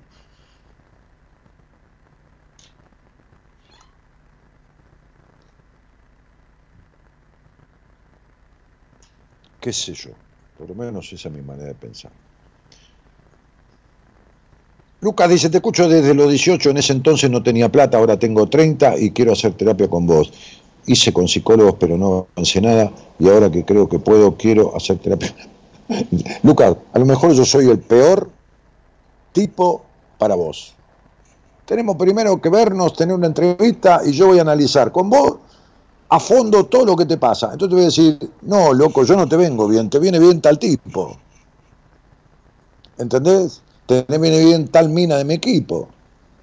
O yo te puedo servir eh, eh, hasta cierto punto, ¿para qué querés conmigo? ¿Qué, qué, qué, suponete, sí, te parece, pero ¿y? Y si yo veo que no tengo las herramientas, si yo veo que no es lo mío, si yo veo que, que es mejor otro para vos, no, loco, vos tenés que decirme, che, Dani, me voy a ver con vos y decime qué tengo que hacer o con quién lo tengo que hacer. Y yo te voy a decir la verdad, macho, por lo menos la verdad de lo que yo siento, no, no.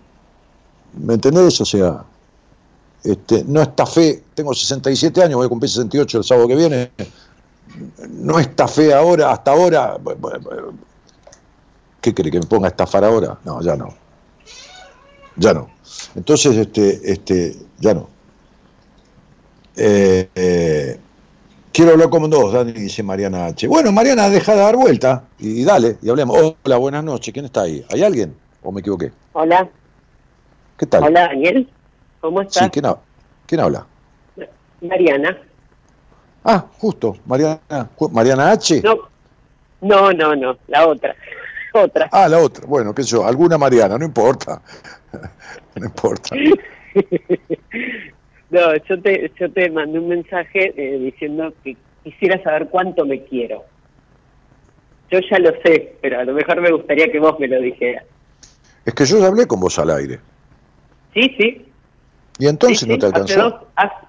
no, eh, no hablamos de mí, hablamos de otro tema. Decime de cuál. Del colecho. Que te conté de mi nene. Hace dos semanas hablé con vos. Me contaste de tu nene y del quilombo con tu marido, el psicópata del padre. Exactamente. Sí. Pero no hablamos de mí. Vos naciste un día 28. Exacto. Todas las personas nacidas un día 28, como los números tienen lado positivo, negativo y destructivo, lo que tiene el 28 del lado positivo es una persona con capacidad de tomar la iniciativa en su vida, con un deseo muy grande y una capacidad muy grande de autodependencia, de autodependencia, es decir, de valerse por sí mismo, de, ser dueño de sí mismo, de lo económico, en lo emocional, pero tienen un problemita. El padre es una limitación terrible en sus vidas. Ahora yo te pregunto a vos, como no hablamos de vos, ¿por qué tu padre ha sido una limitación muy grande en tu vida? Pues si no, vos no hubieras estado con un psicópata. Eh, a ver, una limitación. Lo que pasa es que tengo una opinión bastante rara de mi padre en el sentido de que toda la vida lo sentí como una persona que se dejó manejar. Entonces a lo mejor ese es el problema que tengo con él. No, pero no es a lo mejor. Un padre que se deja manejar es un bueno para nada. Es más, es un boludo. Es un boludo. Sí, sí, sí, yo siento que, que fue un pollerudo. No, no porque tenga que manejar él a nadie, sino porque... No, no, pero una persona que no tomaba ninguna decisión. Escucha, carajo. ¿Cómo se llama dos personas que viven juntas, que se unen afectivamente, marido, eh, digo, eh, eh, mujer y hombre, o dos mujeres, o dos varones, no importa, autopercibido, qué sé yo, lo que mierda sea. Bien, ok. ¿Cómo se le llama? ¿Que es una qué? Pareja. Porque tienen que ser qué? Parejos. Listo. ¿Te dije que tu padre había sido una gran limitación? Sí. Entonces, ¿qué hace un psicópata con la persona con la que está? La maneja, ¿no es así? Sí. Y bueno, entonces, ¿qué? ¿De qué cariño me podés hablar de vos? Ahora, que vos estás restableciendo en cuotas tu amor propio porque pudiste cortar con ese tipo, que esto y que lo otro, ok, está hablando de una capacidad de resiliencia que afloró en vos. Ahora, ¿cuánto te querés o si te querés? Y tiene que ver con, primero, que si no resolvés las consecuencias de tu pasado, vas a volver a repetir en el presente. O sea, vas a volver a repetir o, un boludo o un psicópata. ¿Entendés? ¿Y vos cuántos años tenés? 51. Claro, no estás en edad de jubilarte, pero no de jubilarte porque tenés 60 años, 65, no hablo de esa jubilación. Sí, entiendo, como mujer. De, jubilarte de la vida como mujer y como, sobre todo, como mujer no estás en edad de jubilarte. Y como hembra, algún día vas a tener que aprender. Bueno. Y sí, claro, por supuesto. Entonces digo, este, este, porque vos sí que tenés que desalojar tu necesidad de aprobación, la puta interna soledad que tenés, la desconfianza de los hombres que naturalmente tenés.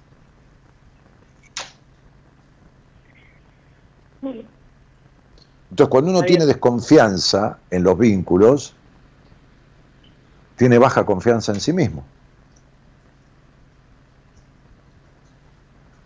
Está bien.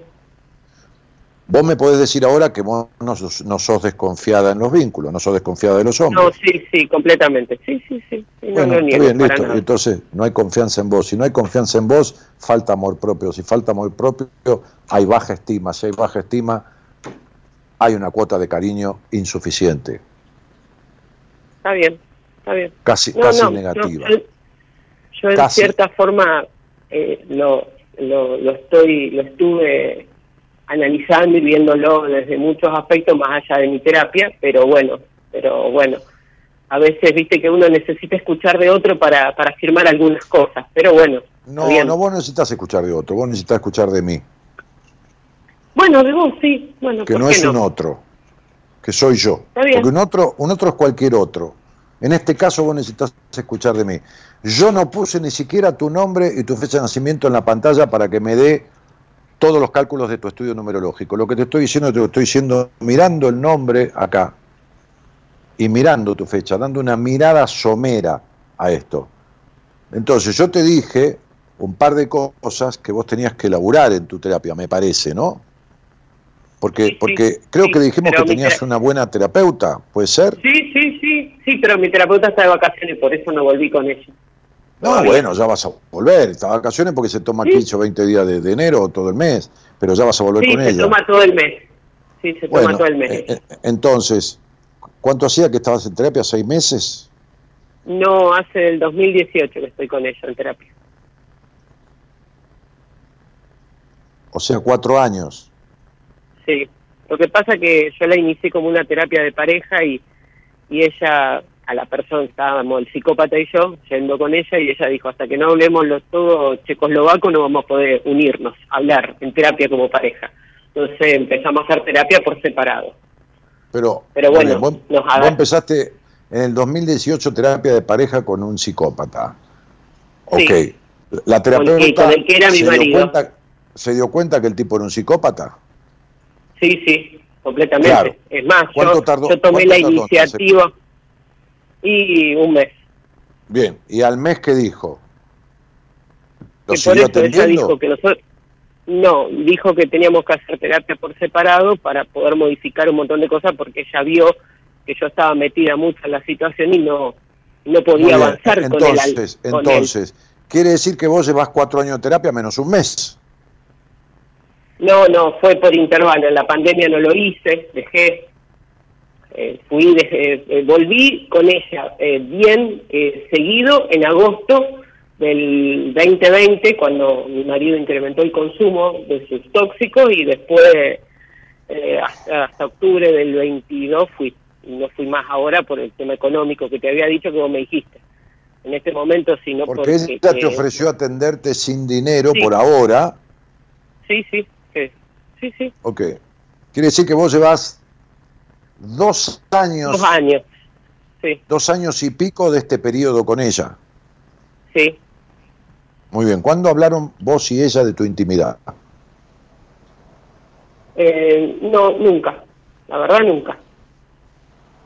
Bueno, mira, cuando viene, que, eh, eh, ¿cómo se llama el primer nombre de ella? Por favor, no me digas el apellido ni nada. Miriam. ¿Eh? Miriam. Ah. Miriam.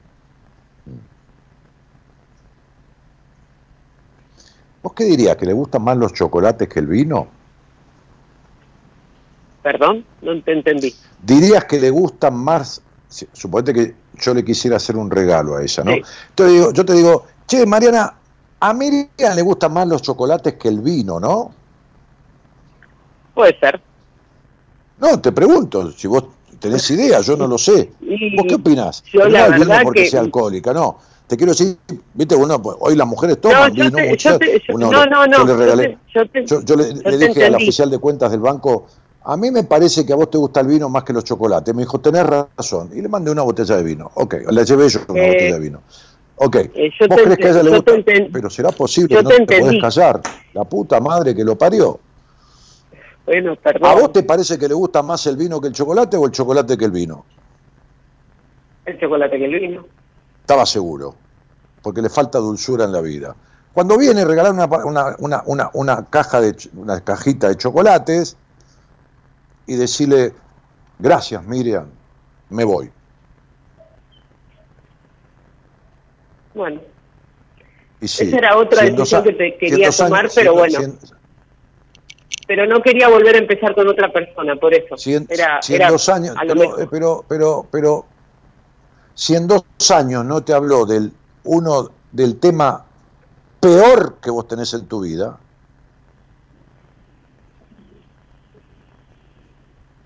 si no te habló de uno de los temas más postergados y más frustrados que tenés en tu existencia,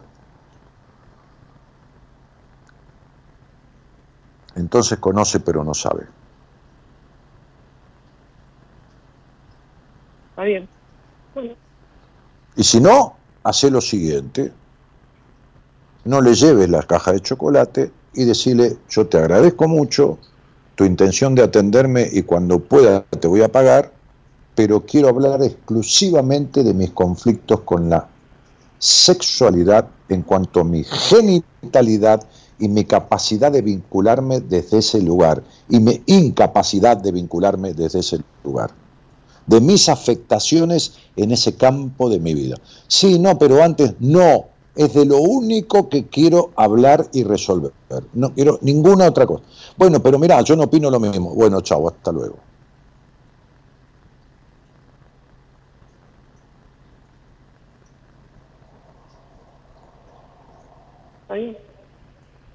¿Me entendiste lo que te digo? Yo preferiría buscar otra persona para eso. ¿Me entendiste lo que te quiero decir? Sí, te entendí, te entendí. Ok. ¿Te, coincide lo que te estoy diciendo? Sí, me coincide completamente. Me llena todo el cuadradito, no te da problema. Claro, muy bien. Ok. Entonces, ¿te das cuenta cuando yo digo una cosa es conocer y otra cosa es saber? ¿Te das cuenta que cuando yo digo con conocimiento de causa, el 90% de los profesionales del mundo no entiende un carajo de nada. De lo que hay que entender de algunos aspectos que son fundamentales para un proceso en terapia.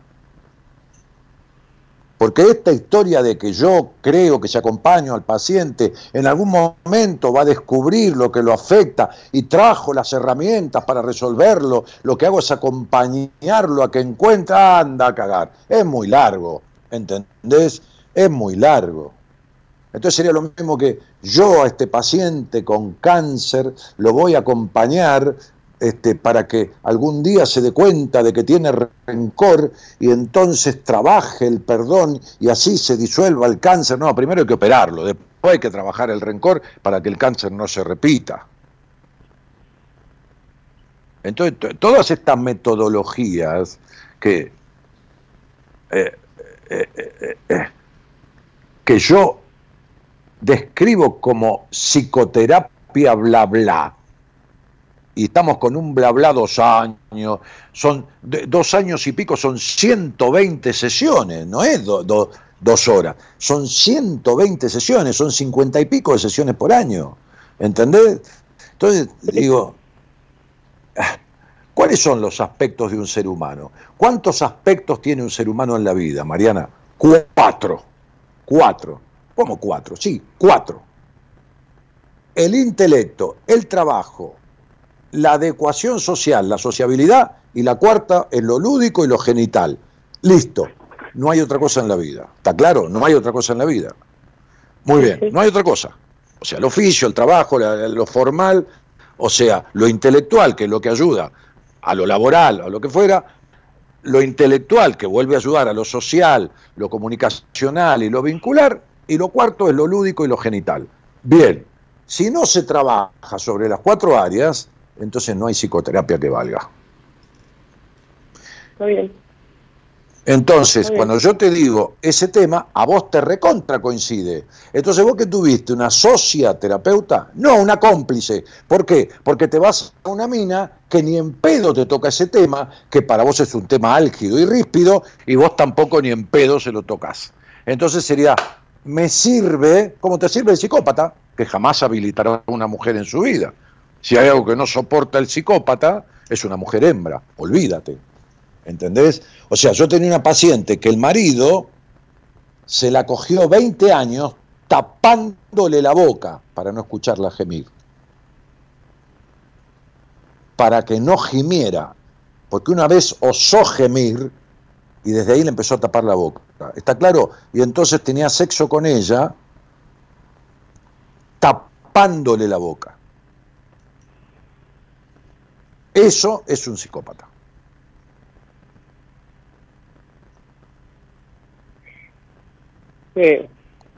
Entonces, muchas veces las personas es, muy real. no, buscan un socio en la terapia, buscan un cómplice.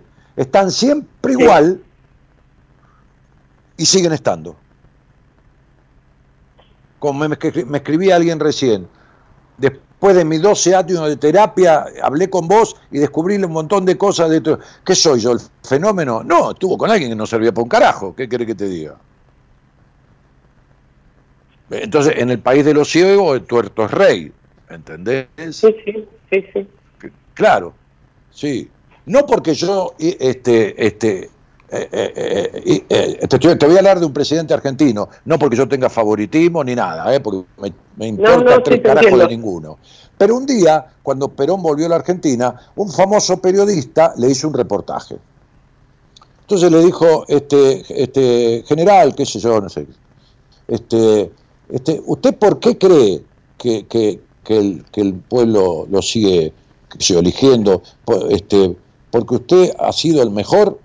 Dice, yo no sé si fui el mejor, lo que estoy seguro es que los demás fueron peores. Entonces, este, eh, eh, fíjate, este, que era un tipo, más allá, no lo estoy hablando ahora de, su actividad como presidente ni como nada, como persona, ¿no? como me dijo mi viejo, que lo conoció, era un tipo con una personalidad de la puta madre que lo parió, magnética, atrayente, que esto, que lo otro, pero no tenía carácter. No tenía carácter.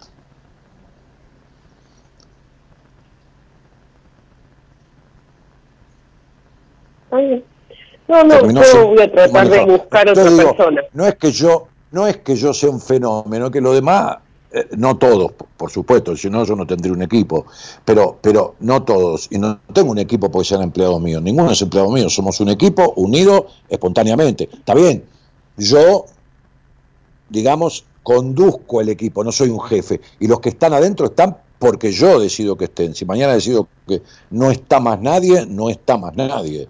Y chau, y a la mierda pero no son empleados míos. Estamos espontáneamente, porque nos elegimos. Alguien tiene que conducir esto, por supuesto. Ahora. Como cualquier marco. Exactamente.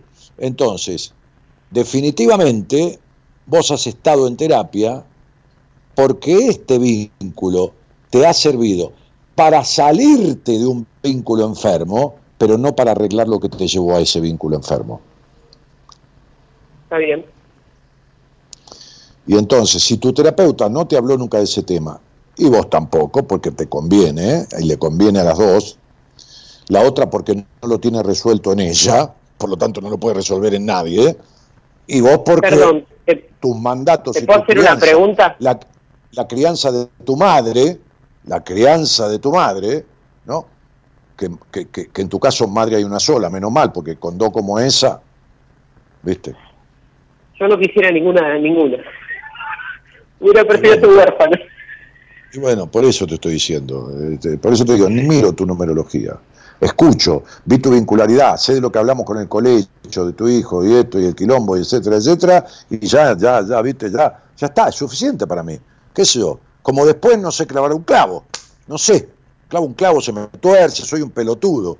Bueno, para algunas cosas soy un pelotudo y para otras cosas me la rebusco, como para esto. Bueno, todos somos inútiles en muchas cosas. Pero está perfecto, pero yo acepto lo que no sé. ¿Entendés? No, no me acomplejo, ni quiero demostrar que sé lo que no sé. No, digo, no sé y listo, chao, hasta luego. ¿Y qué problema hay? ¿Mm? Bueno, yo te, te, puedo hacer una pregunta. A lo mejor lo que vos decís, eh, vos no lo quisiste hablar. A lo mejor no sabía o, lo oculté inconscientemente, porque a lo mejor no me daba cuenta y ahora me doy cuenta de las cosas. No importa, no importa. A ver, para que te quede mejor, no pudiste hablarlo. Está bien, bueno, a lo mejor es, una, es una afectación tuya y no pudiste hablarlo. Entonces, a veces yo le mando a una paciente a ver una película y lo único que me interesa que me comente de la película, no lo vio. Ahora la tipa me hace toda una historia de la película, ¿no? Porque esto, porque entonces la protagonista, y entonces tal cosa, y entonces el terapeuta que veo, y entonces lo otro, lo otro, lo otro.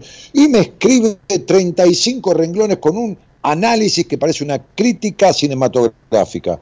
Ahora, lo único de la parte de la película que es una identificación con ella, que es lo mismo que le pasa a ella, esa parte no la vio ni la nombra. Y eso se llama mecanismo de evasión. ¿Está, está respondido? Sí, sí, completamente. Bueno, este, este, eh, este, porque ¿sabes qué pasa? Este, vos sos una mina totalmente desaprovechada. Vos, vos trajiste capacidades hasta vida artísticas, intelectuales, este, qué sé yo, que, que las veo ahí sin, sin, sin, sin, sin la regla de cálculo, de nada, ahí al, abuelo de pájaro, y estás desaprovechada. Como suelo decirle a algunas minas, vos sos una Ferrari con queroseno en el tanque. ¿Se entiende, no? Sí, completamente. Tú estás desaprovechada intelectualmente, estás desaprovechada en la parte creativa, que la trajiste mucha, en, la parte artística, creativa, que no es cantar ni bailar, puede ser cantar o bailar o puede ser diseñar ropa, qué sé yo, no importa. Este, este, estás desaprovechada. Y, en la autonomía emocional este, y material estás desaprovechada. Entonces, ¿por qué te crees que no tenés un puto mango, que esto y que lo otro? Porque estás afuera del camino de tu vida. Porque el dinero es una energía y encima el dinero representa al padre.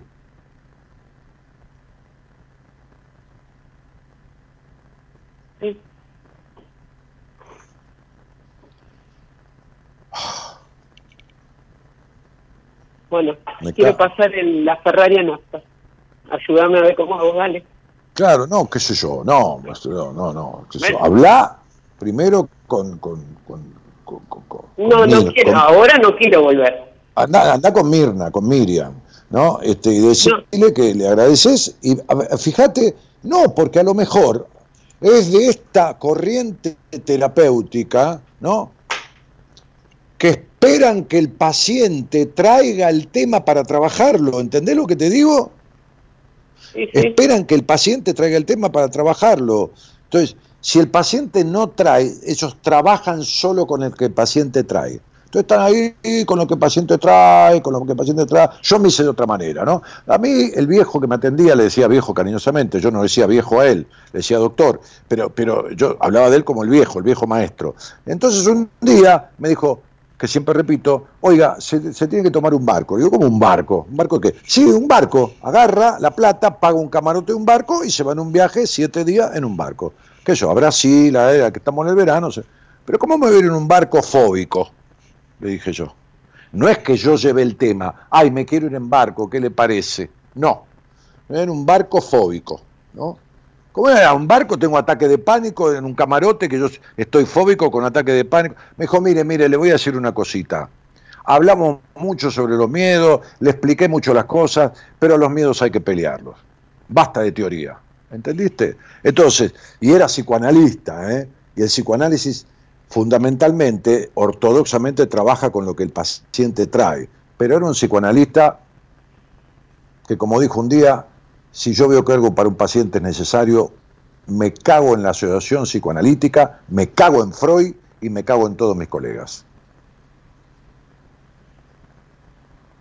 Entonces, por ahí tu terapeuta es de la corriente que trabaja con lo que el paciente le lleva. Entonces anda a verla a, Miriam y decirle, mira, mira, estuve pensando, tus vacaciones le dieron vacaciones a mi psiquis. Ah, muy bien. Bueno, te voy a agradecer primero porque ya algún día te voy a pagar, que me querés atender sin cobrarme, que estoy te agradezco por el cariño que me tenés y yo también te tengo, que está muy bien, se ve que hay cariño. Y lógicamente que uno toma cariño por un paciente y está muy bien. Bueno, ok. Pero te quiero proponerte que de ahora en adelante tengo que trabajar un tema y hasta que no lo resuelva no quiero trabajar otra cosa. ¿Cuál? Mi sexualidad genital, porque en la vida todo es sexual, ¿no? Todo es energía de libido, todo es sexual. ¿Eh? No sexual de coger, sexual de la energía sexual, la energía del libido. Pero atendiendo a mi energía puesta en mi genitalidad. Porque como el dinero es una energía, vos tenés problemas de energía, ¿entendés? Sí. Y ese área está bloqueada, entonces como tener bloqueada una arteria, no circula por todos lados, no alimenta. Tenés tapado el circuito. Por lo tanto, ese es el tema que vos tenés que trabajar. Hacele caso a un boludo. ¿Entendés? Entonces, si miran, no, no mira, yo creo que no, no, porque, este, como le dijo un, terapeuta de una mina que yo atendía a la, a la paciente cuando yo la mandé a decirle eso, me dijo, no, mira, ese es un tema para mucho más adelante. Y la otra salió corriendo, por supuesto. Chao, hasta luego, que te vaya bien. Eso es lo mismo que yo vaya y le diga al heladero, dame helado de dulce leche y el tipo me, me sirva menta granizada. ¿Me entendés? Sí, sí. Claro. Listo. ¿Te quedó claro? Clarísimo. Bueno. Entonces, en vez de romperte las bolas vos, a vos misma, a través de los vínculos, a través de la pérdida de dinero, a través del no crecer en, muchos aspectos, andá y rompele las bolas a tu terapeuta, para que labure en lo que vos necesitas laburar. Dale. Si das media vuelta, cagaste, te levantás y te vas. Chao, hasta luego, te agradezco mucho. Chao. Listo, listo. Lo voy a hacer. Sí, claro.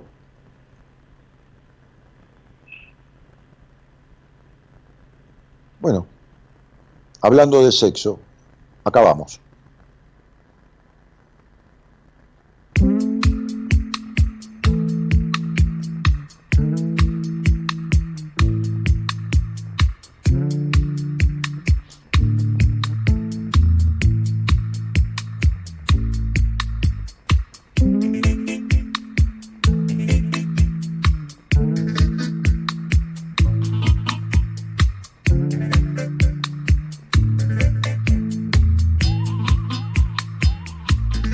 Bueno, y acá lo tengo a David Pastor que dice, Daniel, yo entiendo que te guías por los números y tus experiencias de años, pero a veces las formas no serán las mejores como tratás a tus oyentes. ¿Y quién sos vos para decir que no son las mejores, flaco?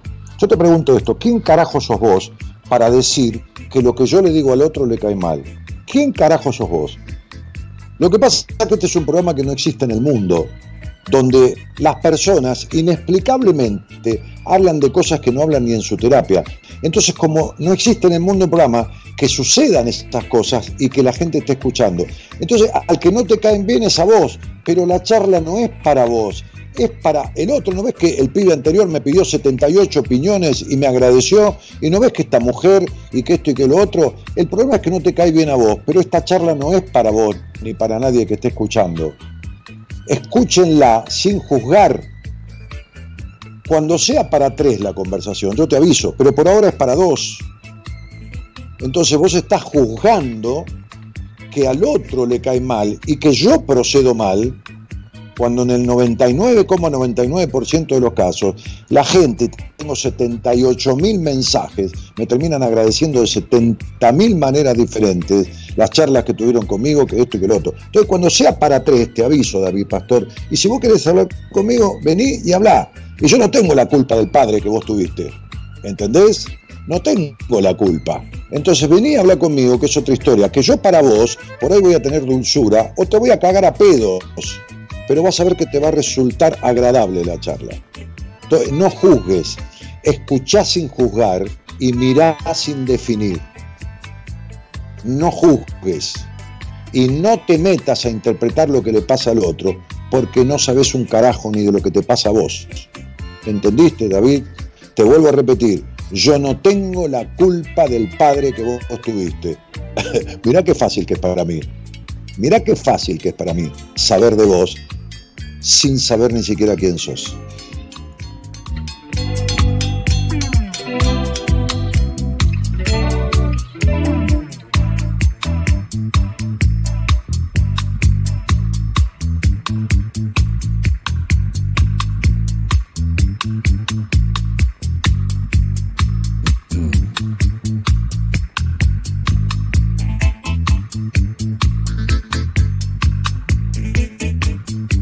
Lucas Gallardo, me parece que yo no tengo ningún mensaje tuyo en Instagram, ¿eh? ni como Lucas, ni como René, ni como nada. Así que no sé a qué Instagram escribiste. Creo que no tengo ninguno. Por ahí se me escapó. Pero me parece que no tengo ninguno porque estuve mirando este, este, entre medio de las dos conversaciones. Carolina Garay dice, Dani, ¿cómo se manifiesta el apego al pasado? Recordando y hablando sobre este, eh, eh, la pregunta, Caro, querida, no, no tiene a ver, en el buen sentido de la palabra, no tiene coherencia. ¿Cómo se manifiesta el apego al pasado? ¿Querrás decir cómo se resuelve el apego al pasado? Recordando y hablando sobre este, Carolina, primero hablemos un día, veamos qué crees vos que es el apego al pasado, si tenés apego al pasado, cómo se te manifiesta vos el apego al pasado, en, qué aspecto, en qué manera y qué necesitas para resolverlo pero la, pregunta que me están haciendo es absolutamente generalizada. Y entonces no, no, yo no, no, te puedo responder, mi cielo. ¿Me entendés? Este, te agradezco igual la, intención. ¿eh? Este, ¿Qué más? Gracias por tu programa, los escucho todas las noches, dice Lucas. Este, y Mariana, ah, no, esto ya, ya, está. Y acá dice Erika Moreno, me sentí identificada con lo de la sexualidad. ¿Cómo se trabaja eso? Claro, te voy a explicar al aire cómo se trabaja uno de los temas más álgidos y más difíciles de trabajar que existen en el mundo, porque el abordaje que hay es inexistente, porque ni siquiera en las carreras de psicología, cuando estudias, existe la materia de sexualidad en el 99,99% de las universidades del mundo. Entonces, o lo hablamos un día al aire, hasta donde podamos, porque esto es una charla pública, o lo veo en una entrevista privada con vos. Entonces te voy a decir lo que te pasa, por qué te pasa, de dónde viene y cómo se trabaja y cómo se resuelve y en cuánto tiempo. Más, más que eso no, te puedo decir. Es decir, este, y, y ¿qué más? Mm, mm, mm, Carolina dice muy frontal como siempre, Dani. Gustavo Escobar dice te sigo hace años y nos estamos yendo.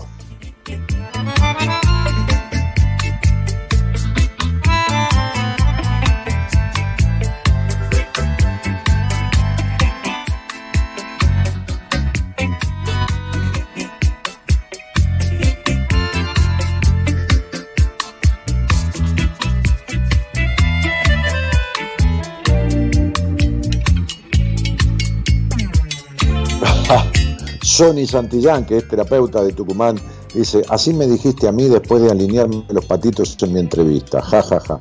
Ah, ¿qué te habré dicho? Andá a ver a tu terapeuta y decirle tal cosa, si no andate a la mierda. ¿Te referís a eso o a alguna otra cosa? Bueno, Sony, me lo contás otro día.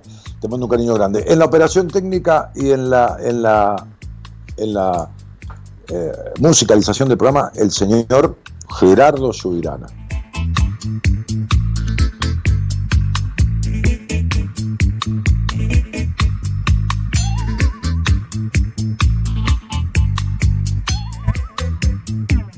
Y en la producción, la señorita Eloísa Ponte.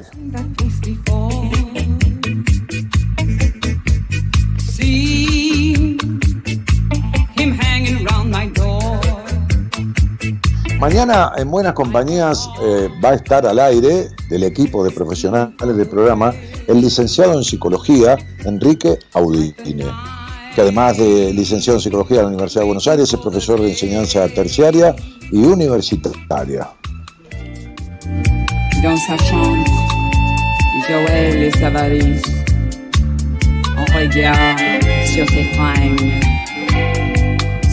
Bueno, mi nombre es Daniel Jorge Martínez. Este, el programa se llama Buenas Compañías. Vamos camino, no falta mucho, a cumplir 30 años de programa al aire en diferentes radios del país. Les mando un cariño a todos, buenas noches, gracias por estar, nos vemos, nos escuchamos la semana que viene. Chau, chau.